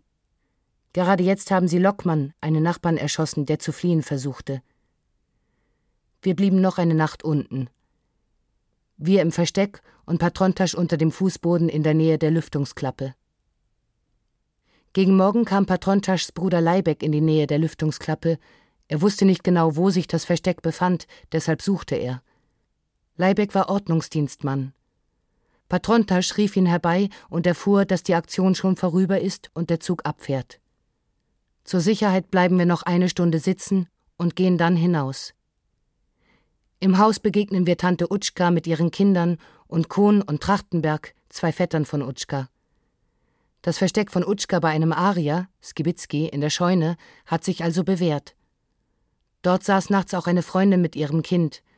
Utschka hatte sie zu sich gerufen, als sie hilflos auf der Straße herumlief. Das Kind dieser Frau weinte, es bekam das Beruhigungsmittel, das für Soscha vorgesehen war, aber Soscha war still. Onkel Josek und seine Frau waren im Versteck in der Ölmühle. Ihr Kind, einen Jungen von einem Jahr, hatten sie einen Tag vorher einem Arier übergeben. In der Stadt Verwüstung, Weinen und Wehklagen. Mit Fuhrwerken werden die Leichen weggebracht. Es sind die Leichen derjenigen, die man an Ort und Stelle erschossen hat, weil sie geflüchtet oder aufgestanden waren, als sie auf Befehl der Gestapo-Leute auf dem Marktplatz hatten knien müssen, und derjenigen, die beim Abspringen vom Zug zu Tode gekommen, erfroren, vor Hunger gestorben oder von den Bauern der Umgebung ausgeliefert und dann erschossen worden waren. Rela, Joseks Ehefrau, wurde die Mutter, der Bruder und die Schwägerin genommen. Die Schwägerin kam zurück, die anderen nicht. Die Patrontaschs verloren die Schwester Pepka und deren Kind. Sie war zum Versteck bei einer Katholikin gelaufen, aber die wollte sie im entscheidenden Augenblick nicht hereinlassen. Meine Freundin Leste Rufner und ihre Eltern wurden ebenfalls mitgenommen. Sie ist mit ihrer Mutter abgesprungen. Der Vater ist nicht zurückgekommen. Eine Woche danach wird uns befohlen, ins Ghetto umzuziehen. Vater beschließt, nicht ins Ghetto zu gehen, sondern sich bei irgendeinem Arier zu verstecken. Herr Mehlmann vereinbart mit einem Volksdeutschen, dem Herrn Beck, Mieter im Haus von Mehlmann, dass er uns und die Patrontaschs ins Versteck aufnimmt. In der Stadt lassen wir die Nachricht verbreiten, der Bruder von Herrn Mehlmann, der im Janowska-Lager in Lemberg über Einfluss verfügt, hätte uns zu sich genommen, und wir verschwinden. Wir vergrößern das Versteck, das direkt unter dem Fußboden in dem Zimmer ist, wo sich die Klappe befindet. Elektrisches Licht wird installiert. Es werden zwei elektrische Kochplatten bereitgestellt und Schlafstellen vorbereitet. Dann gehen wir hinein. Außer uns zehn kommt noch Frau Clara mit, die Schwester von Patrontasch. Monoton gehen die Tage dahin, ein Tag gleich dem anderen. Die Frauen kochen oben gemeinsam, nur Frühstück und Abendessen machen wir unten. Jeder wäscht sich einmal in der Woche oben in der Küche, denn im Versteck ist es kalt. Solche Menschen wie Herrn und Frau Beck trifft man selten. Sie sind sehr höflich zu uns. Ihre Familie besteht aus Herrn und Frau Beck, ihrer Tochter Ala und Manja, der Schwester von Frau Beck. Am heiligen Abend wurden wir zum Abendessen nach oben eingeladen. Es war fröhlich, wir sangen Weihnachtslieder und vergaßen unsere Sorgen. Zwar mussten wir uns einmal verstecken, weil jemand klopfte, aber das machte nichts. Wir waren das gewohnt.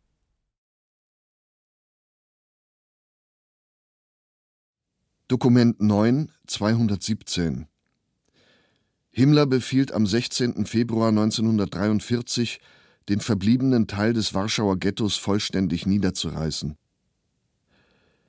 Geheimes Schreiben aus Sicherheitsgründen ordne ich an, dass das Ghetto Warschau nach der Herausverlegung des Konzentrationslagers abzureißen ist, wobei alle irgendwie verwertbaren Teile der Häuser und Materialien aller Art vorher zu verwerten sind.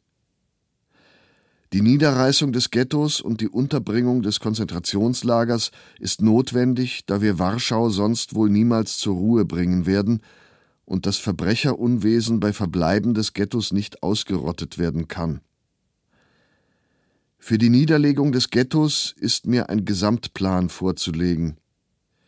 Auf jeden Fall muss erreicht werden, dass der für 500.000 Untermenschen bisher vorhandene Wohnraum, der für Deutsche niemals geeignet ist, von der Bildfläche verschwindet und die Millionenstadt Warschau, die immer ein gefährlicher Herd der Zersetzung und des Aufstandes ist, verkleinert wird.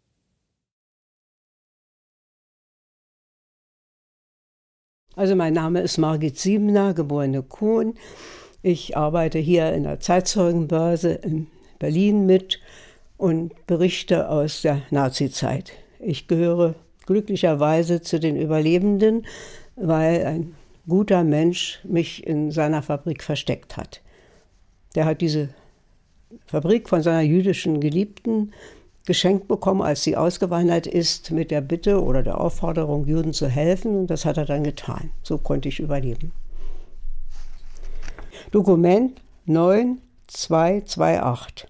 Das Jüdische Nationalkomitee und der Bund geben am 19. April 1943 den Beginn der Kämpfe im Warschauer Ghetto bekannt und fordern eine internationale Untersuchung. Funkspruch an die polnische Exilregierung in London. 19.04.43. Heute, vor einigen Stunden, begannen bewaffnete Einheiten der SS mit Panzern und Artillerie die Überbleibsel des Warschauer Ghettos vollständig zu vernichten. Das Ghetto leistet in heldenhafter Weise erbitterten bewaffneten Widerstand. Die Verteidigung wird von der jüdischen Kampforganisation angeführt, in der fast alle Gruppierungen vertreten sind. Vom Ghetto her sind ständig Geschützfeuer und starke Explosionen zu hören. Über dem Stadtviertel ist Feuerschein zu sehen. Über dem Ort des Massakers kreisen Flugzeuge. Der Ausgang des Kampfs ist natürlich von vornherein entschieden. In der ganzen Stadt Aufregung. Heute Abend erschien eine Fahne der Verteidiger mit der Aufschrift Wir kämpfen bis zum letzten. Die Bevölkerung Warschaus verfolgt diesen ungleichen Kampf mit Bewunderung und ausgesprochener Sympathie für das kämpfende Ghetto. Wir fordern erneut unverzügliche Vergeltung.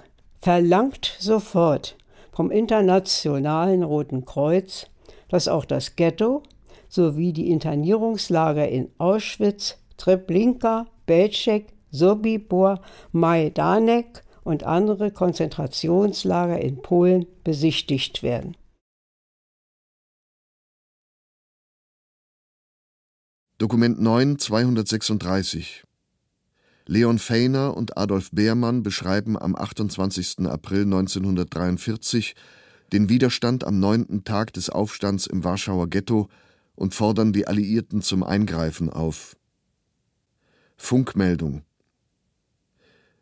das Warschauer Ghetto kämpft schon den neunten Tag heldenhaft. SS und Wehrmacht belagern es, sie bombardieren es unablässig. Gegen 40.000 Juden setzen sie Artillerie, Flammenwerfer und Brandbomben ein, die von Flugzeugen abgeworfen werden. Mit Minen sprengen sie Häuserblocks, in denen Widerstand geleistet wird.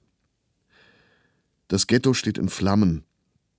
Rauchwolken hüllen die Stadt ein, Kinder und Frauen kommen bei lebendigem Leib um. Der Feind mordet massenhaft. Die Ausgänge aus der Kanalisation hat man verschlossen und dort deutsche Posten aufgestellt. Die Aufständischen kämpfen verbissen. Sie fügen dem Feind große Verluste zu. Sie zünden Fabriken und Magazine der deutschen Rüstungsindustrie an. Die Haltung der Verteidiger weckt bei der polnischen Bevölkerung des Landes Bewunderung bei den Deutschen lässt sie Scham und Wut aufkommen. Es wurde ein Aufruf der jüdischen Kampforganisation veröffentlicht, der sich an die Bevölkerung der Hauptstadt richtet. Polnische Arbeiterparteien sprechen in einer Reaktion darauf den Kämpfern des Ghettos ihre Hochachtung aus. Sofortige und zum Erfolg führende Hilfe kann in diesem Augenblick nur die Macht der Alliierten leisten. Im Namen von Millionen schon ermordeter Juden im Namen derjenigen, die jetzt gerade verbrennen und niedergemetzelt werden, Im Namen der heroisch Kämpfenden und von uns allen, die wir zum Tode verurteilt sind, rufen wir der ganzen Welt zu. Die machtvolle Vergeltung der Alliierten soll schon jetzt an dem blutrünstigen Feind geübt werden und nicht erst in einer noch dunklen Zukunft, auf eine Art und Weise, die man allgemein als Rache versteht. Die uns am nächsten stehenden Verbündeten sollen sich endlich der Dimension ihrer historischen Verantwortung bewusst werden, die sie durch ihre Untätigkeit gegenüber dem beispiellosen, an einem ganzen Volk verübten nationalsozialistischen Verbrechen, dessen tragischer Epilog sich gegenwärtig abspielt, auf sich genommen haben. Das heldenhafte und historisch einmalige Aufbegehren der im Ghetto zum Tod Verurteilten soll die Welt endlich zu Taten in dieser Sache bewegen, die der Größe des Augenblicks angemessen sind. 28.04.43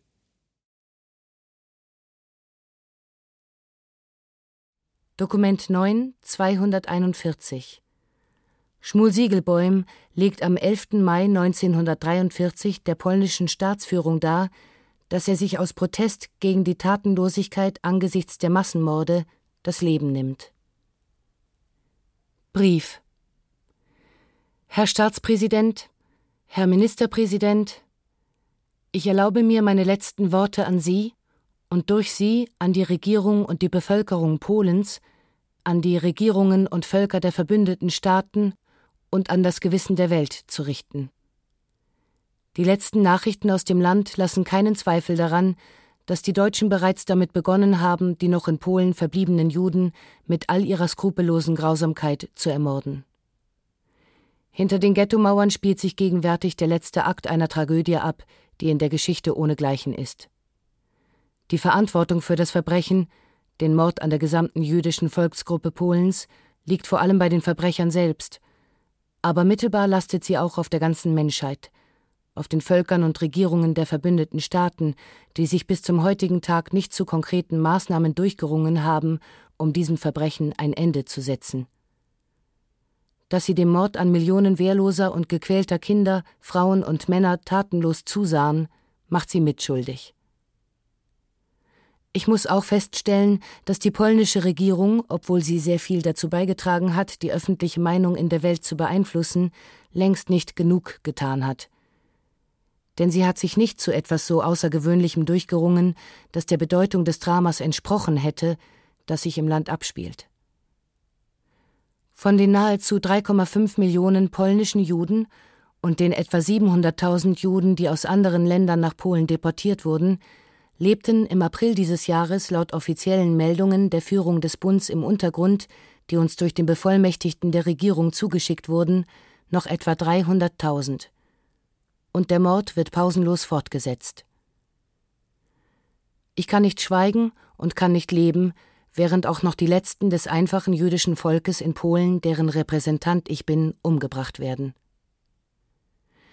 Meine Genossen im Warschauer Ghetto sind mit der Waffe in der Hand gefallen, in einem letzten heldenmütigen Aufbegehren. Es war mir nicht vergönnt, so wie Sie und mit Ihnen gemeinsam zu sterben. Aber ich gehöre zu Ihnen, in Ihre Massengräber. Durch meinen Tod will ich meinen schärfsten Protest gegen die Tatenlosigkeit zum Ausdruck bringen, mit der die Welt sehenden Auges zulässt, dass das jüdische Volk ausgerottet wird. Ich weiß, wie wenig ein Menschenleben wert ist, insbesondere heutzutage aber wenn es mir auch zu Lebzeiten nicht gelungen ist, diejenigen aus ihrer Gleichgültigkeit herauszureißen, die handeln können und müssen, damit diese Handvoll noch am Leben gebliebener polnischer Juden jetzt, möglicherweise im letzten Augenblick, vor der unabwendbaren Vernichtung gerettet wird, so kann ich vielleicht mit meinem Tod dazu beitragen. Mein Leben gehört dem einfachen jüdischen Volk in Polen. Daher gebe ich es hin. Möge diese Handvoll, die von den Millionen polnischer Juden noch übrig blieb, gemeinsam mit den polnischen Massen die Befreiung erleben, damit sie im Land und in einer Welt sozialistischer Freiheit und Gerechtigkeit aufatmen kann und entschädigt wird für all ihre Qualen und übermenschlichen Leiden. Ich glaube fest daran, dass eben solch ein Polen entstehen und eben solch eine Welt kommen wird. Ich vertraue darauf, dass Sie, Herr Staatspräsident, und Sie, Herr Ministerpräsident, meine obigen Worte all jenen ausrichten werden, für die sie bestimmt sind. Und dass die polnische Regierung auf dem Feld der Diplomatie und der Propaganda sogleich entsprechende Schritte unternimmt, um diese Handvoll noch lebender polnischer Juden vor der Vernichtung zu bewahren. Ich nehme Abschied von allen und allem, was mir einmal lieb und teuer war.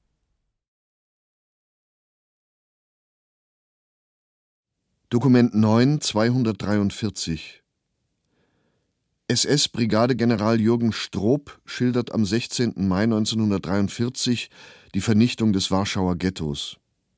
Bericht Es gibt keinen jüdischen Wohnbezirk in Warschau mehr. Im Januar 1943 wurde vom Reichsführer SS anlässlich seines Besuches in Warschau dem SS- und Polizeiführer im Distrikt Warschau der Befehl erteilt, die im Ghetto untergebrachten rüstungs- und wehrwirtschaftlichen Betriebe mit Arbeitskräften und Maschinen nach Lublin zu verlagern. Die Durchführung dieses Befehls gestaltete sich recht schwierig, da sowohl die Betriebsführer als auch die Juden dieser Verlagerung sich in jeder denkbaren Weise widersetzten der SS- und Polizeiführer entschloss sich deshalb, durch eine für drei Tage vorgesehene Großaktion die Verlagerung der Betriebe zwangsweise durchzuführen. Die Vorbereitungen und der Einsatzbefehl für diese Großaktion waren von meinem Vorgänger getroffen worden. Ich selbst traf am 17. April 1943 in Warschau ein und übernahm die Führung der Großaktion am 19.04.1943 um 8 Uhr, nachdem die Aktion selbst schon um 6 Uhr an diesem Tage begonnen hatte. Vor dem Beginn dieser Großaktion waren die Grenzen des ehemaligen jüdischen Wohnbezirkes durch eine äußere Absperrung abgeriegelt, um einen Ausbruch der Juden zu vermeiden. Diese Absperrung bestand fortlaufend vom Beginn bis zum Ende der Aktion und war nachts noch besonders verstärkt. Beim ersten Eindringen in das Ghetto gelang es den Juden und den polnischen Banditen durch einen vorbereiteten Feuerüberfall, die angesetzten Kräfte einschließlich Panzer und Schützenpanzerwagen zurückzuschlagen. Bei dem zweiten Einsatz etwa gegen 8 Uhr setzte ich die Kräfte getrennt durch bekannt gegebene Gefechtsstreifen truppenmäßig zur Durchkämmung des gesamten Ghettos an. Trotz Wiederholung des Feuerüberfalles gelang es jetzt, die Gebäudekomplexe planmäßig zu durchkämmen. Der Gegner wurde gezwungen, sich von den Dächern und höher gelegenen Stützpunkten in die Keller, Bunker und Kanäle zurückzuziehen. Um ein Entweichen in die Kanalisation zu verhindern, wurde alsbald das Kanalnetz unterhalb des jüdischen Wohnbezirkes mit Wasser angestaut, was aber von den Juden zum größten Teil durch Sprengungen von Absperrschiebern illusorisch gemacht wurde. Am Abend des ersten Tages wurde auf größeren Widerstand gestoßen, der aber von einer besonders angesetzten Kampfgruppe rasch gebrochen werden konnte. Beim weiteren Einsatz gelang es, die Juden aus ihren eingerichteten Widerstandsnestern, Schützenlöchern usw. So zu vertreiben und im Laufe des 20. und 21. April den größten Teil des sogenannten Restghettos so weit in die Hand zu bekommen, dass von einem größeren erheblichen Widerstand innerhalb dieser Gebäudekomplexe nicht mehr gesprochen werden konnte. Die Zahl der in den ersten Tagen aus den Häusern herausgeholten und erfassten Juden war verhältnismäßig gering. Es zeigte sich, dass sich die Juden in den Kanälen und besonders eingerichteten Bunkern versteckt hielten. Wenn in den ersten Tagen angenommen worden war, dass nur vereinzelte Bunker vorhanden seien, so zeigte sich doch im Laufe der Großaktion, dass das ganze Ghetto systematisch mit Kellern, Bunkern und Gängen versehen war. Diese Gänge und Bunker hatten in allen Fällen Zugänge zu der Kanalisation. Dadurch war ein ungestörter Verkehr unter der Erde zwischen den Juden möglich. Dieses Kanalnetz benutzten die Juden auch dazu, um unter der Erde in den arischen Teil der Stadt Warschau zu entkommen. Laufend trafen Meldungen ein, dass Juden sich durch die Kanallöcher zu entziehen versuchten. Der von den Juden und Banditen geleistete Widerstand konnte nur durch energischen, unermüdlichen Tag- und Nachteinsatz der Stoßtrupps gebrochen werden. Am 23.04.1943 erging vom Reichsführer SS über den höheren SS- und Polizeiführer Ost in Krakau der Befehl, die Durchkämmung des Ghettos in Warschau mit größter Härte und unnachsichtlicher Zähigkeit zu vollziehen. Ich entschloss mich deshalb nunmehr die totale Vernichtung des jüdischen Wohnbezirks durch Abbrennen sämtlicher Wohnblocks, auch der Wohnblocks bei den Rüstungsbetrieben, vorzunehmen. Es wurde systematisch ein Betrieb nach dem anderen geräumt und anschließend durch Feuer vernichtet. Zahlreiche Juden, die nicht gezählt werden konnten, wurden in Kanälen und Bunkern durch Sprengungen erledigt. Je länger der Widerstand andauerte, desto härter wurden die Männer der Waffen-SS, der Polizei und der Wehrmacht, die auch hier in treuer Waffenbrüderschaft unermüdlich an die Erfüllung ihrer Aufgaben herangingen und stets beispielhaft und vorbildlich ihren Mann standen. Der Einsatz ging oft vom frühen Morgen bis in die späten Nachtstunden. Die Großaktion wurde am 16.05.1943 mit der Sprengung der Warschauer Synagoge um 20.15 Uhr beendet. Nunmehr befindet sich in dem ehemaligen jüdischen Wohnbezirk kein Betrieb mehr. Es ist alles, was an Werten, Rohstoffen und Maschinen vorhanden war, abtransportiert und verlagert worden. Alles, was an Gebäuden und sonst vorhanden ist, ist vernichtet. Eine Ausnahme hiervon macht nur das sogenannte Djelna-Gefängnis der Sicherheitspolizei, welches von der Vernichtung ausgeschlossen wurde. Es wird vorgeschlagen, das Djelna-Gefängnis zu einem KZ zu machen und durch die Häftlinge die Millionen von Backsteinen, den Eisenschrott und andere Materialien auszubauen, zu sammeln und der Verwertung zuzuführen.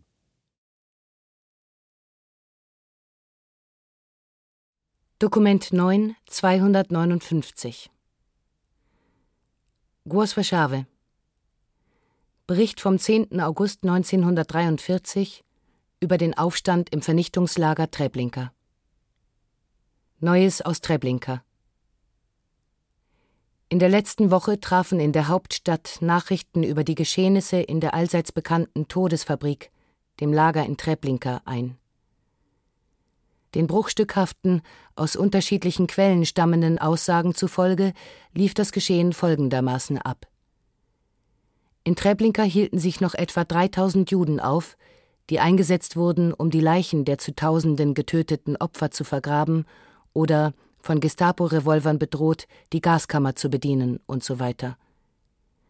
Diese unglücklichen Opfer, die man ebenfalls in gewissen Abständen wenn sie ausgedient hatten, umbrachte und durch neue ersetzte, lehnten sich schließlich auf. Von Hoffnungslosigkeit und Verzweiflung getrieben, töteten die Juden etwa ein Dutzend Gestapo-Leute, erlangten Kontrolle über die Waffenkammer, bewaffneten sich und flüchteten dann in die umliegenden Wälder, nachdem sie einige Gebäude in Brand gesteckt hatten. Es flohen etwa 2800 meist bewaffnete Personen in die Wälder. Sie nahmen den Partisanenkampf auf und fügten den sie verfolgenden Einheiten schwere Verluste zu.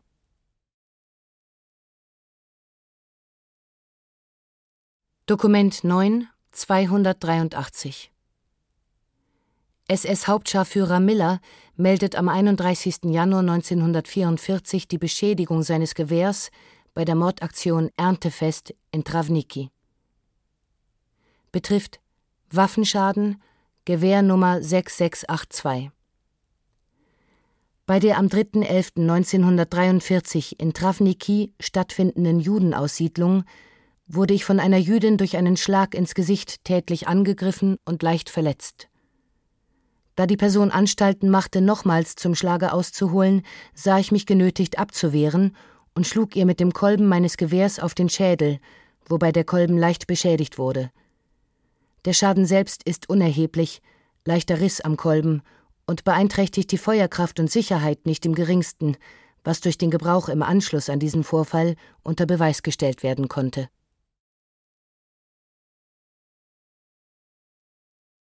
Dokument 9 289 Eine Chronik des polnischen Untergrunds verzeichnet am 7. März 1944 die Festnahme von Juden, die sich in Warschau versteckt hatten.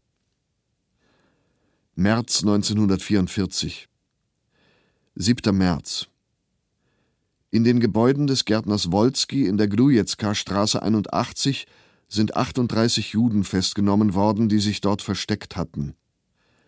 Unter ihnen befand sich ein Kind, das nur wenige Tage alt war. Die Juden hatten sich im wohnlich eingerichteten Souterrain eines Gewächshauses versteckt. Sie verfügten dort über Wasser, Sanitäranlagen und elektrischen Strom. Der Gärtner Wolski versorgte sie mit Lebensmitteln. Die Juden hielten sich seit dem 5. März 1943 in diesem Unterschlupf auf. Es handelte sich um reiche und im Revier des 23. Kommissariats bekannte Leute, den Bäcker Gitter, den Gastwirt Rawitsch, Dr. Sedrowitsch und andere. Die deutsche Gendarmerie entdeckte sie durch eine Denunziation. Bei der Liquidierung des Verstecks war auch die Polizei des 23. Kommissariats anwesend. Man führte die Juden gemeinsam und mitsamt ihrem Besitz, Pelze, Schmuck, vier Kilogramm Gold und ähnliches ab. Das Gewächshaus und die ganze Anlage hat man mit Granaten zerstört und niedergebrannt. Wolski wurde zusammen mit seiner Schwester und dem Schwager festgenommen, seine Privatwohnung wurde versiegelt.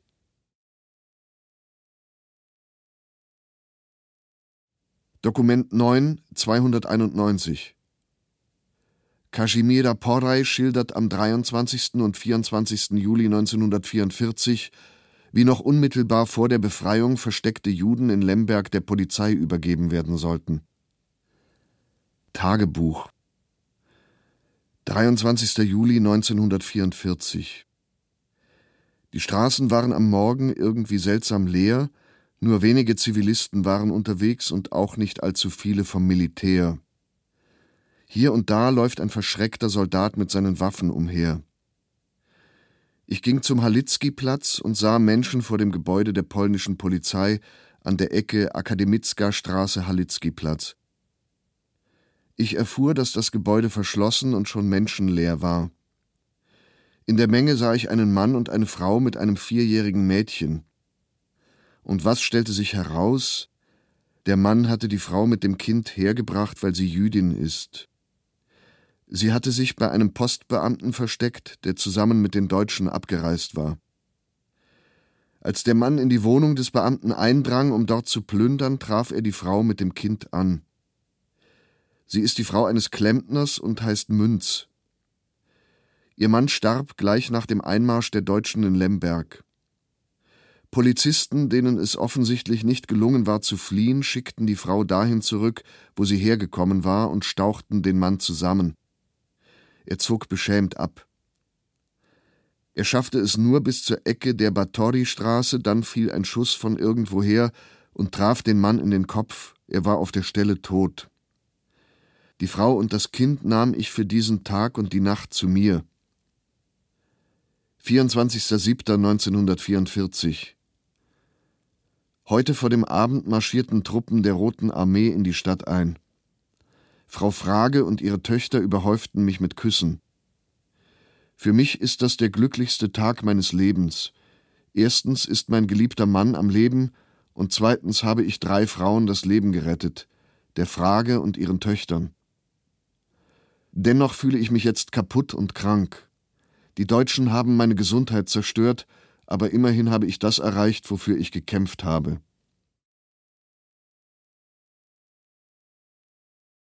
Ich heiße, ich würde sagen in Deutsch Henry Rothmensch, bin geboren 10. April 25 in Bensburg und lebe seit praktisch genommen 1939, 40 in Deutschland. Ich bin schon aus Oberschlesien. 39, 40 das erste Mal in Verbindung gebracht worden mit den Nazis. Zuerst in Zwangsarbeitslage. Dann wurden wir verschleppt nach äh, fünf Teichen. Markstedt war in Arbeitslage, im Fünftacher war ein KZ-Lage. Die ganze Lage, ah, das war Johannesdorf, Kolonuk, Markstedt, Fünf Teichen, Großrosen, Buchenwald, Speichingen. Speichingen, das ist bei Tuttlingen. Das war das schlimmste Ding in Speichingen. Und dann befreit von der Grand Nation. Dokument 9296. Hugo Steinhaus schreibt am 23. Februar 1945 von den überlebenden Juden aus dem Lager Auschwitz. Tagebuch am 23. Februar 1945. Vorgestern war Dolek beim Mittagschen Butter holen und traf dort einige aus Auschwitz zurückgekehrte Juden. Wir haben ihnen ein Dutzend Eier geschickt. Sie berichteten von der Gaskammer, aus der einer von ihnen, ein 15-jähriger Junge, in letzter Minute von einem SS-Mann hinausgejagt wurde. Sie waren auf dem Weg in die Slowakei. Sie sind aus einem Transport von 80.000 Menschen geflohen, dem ersten, der nach Kleiwitz getrieben wurde.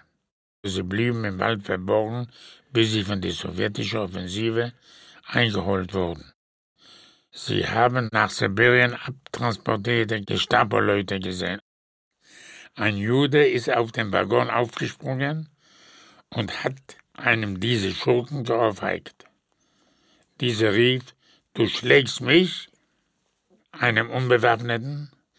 Darauf der Jude, und hatte ich etwa Waffen, als du mich geschlagen hast?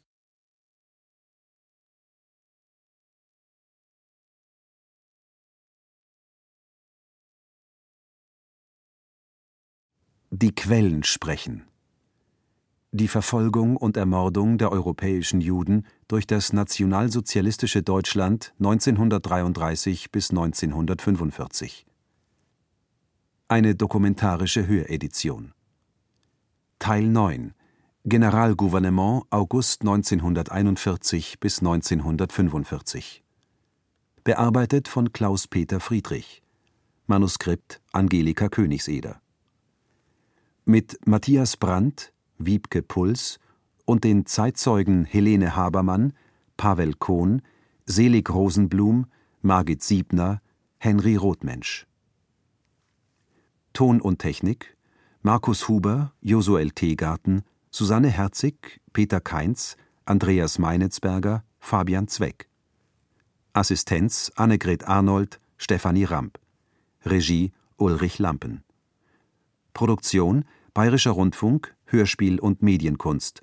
In Zusammenarbeit mit dem Institut für Zeitgeschichte Edition Judenverfolgung 1933 bis 1945 2015 Redaktion Katharina Agathos Herbert Kapfer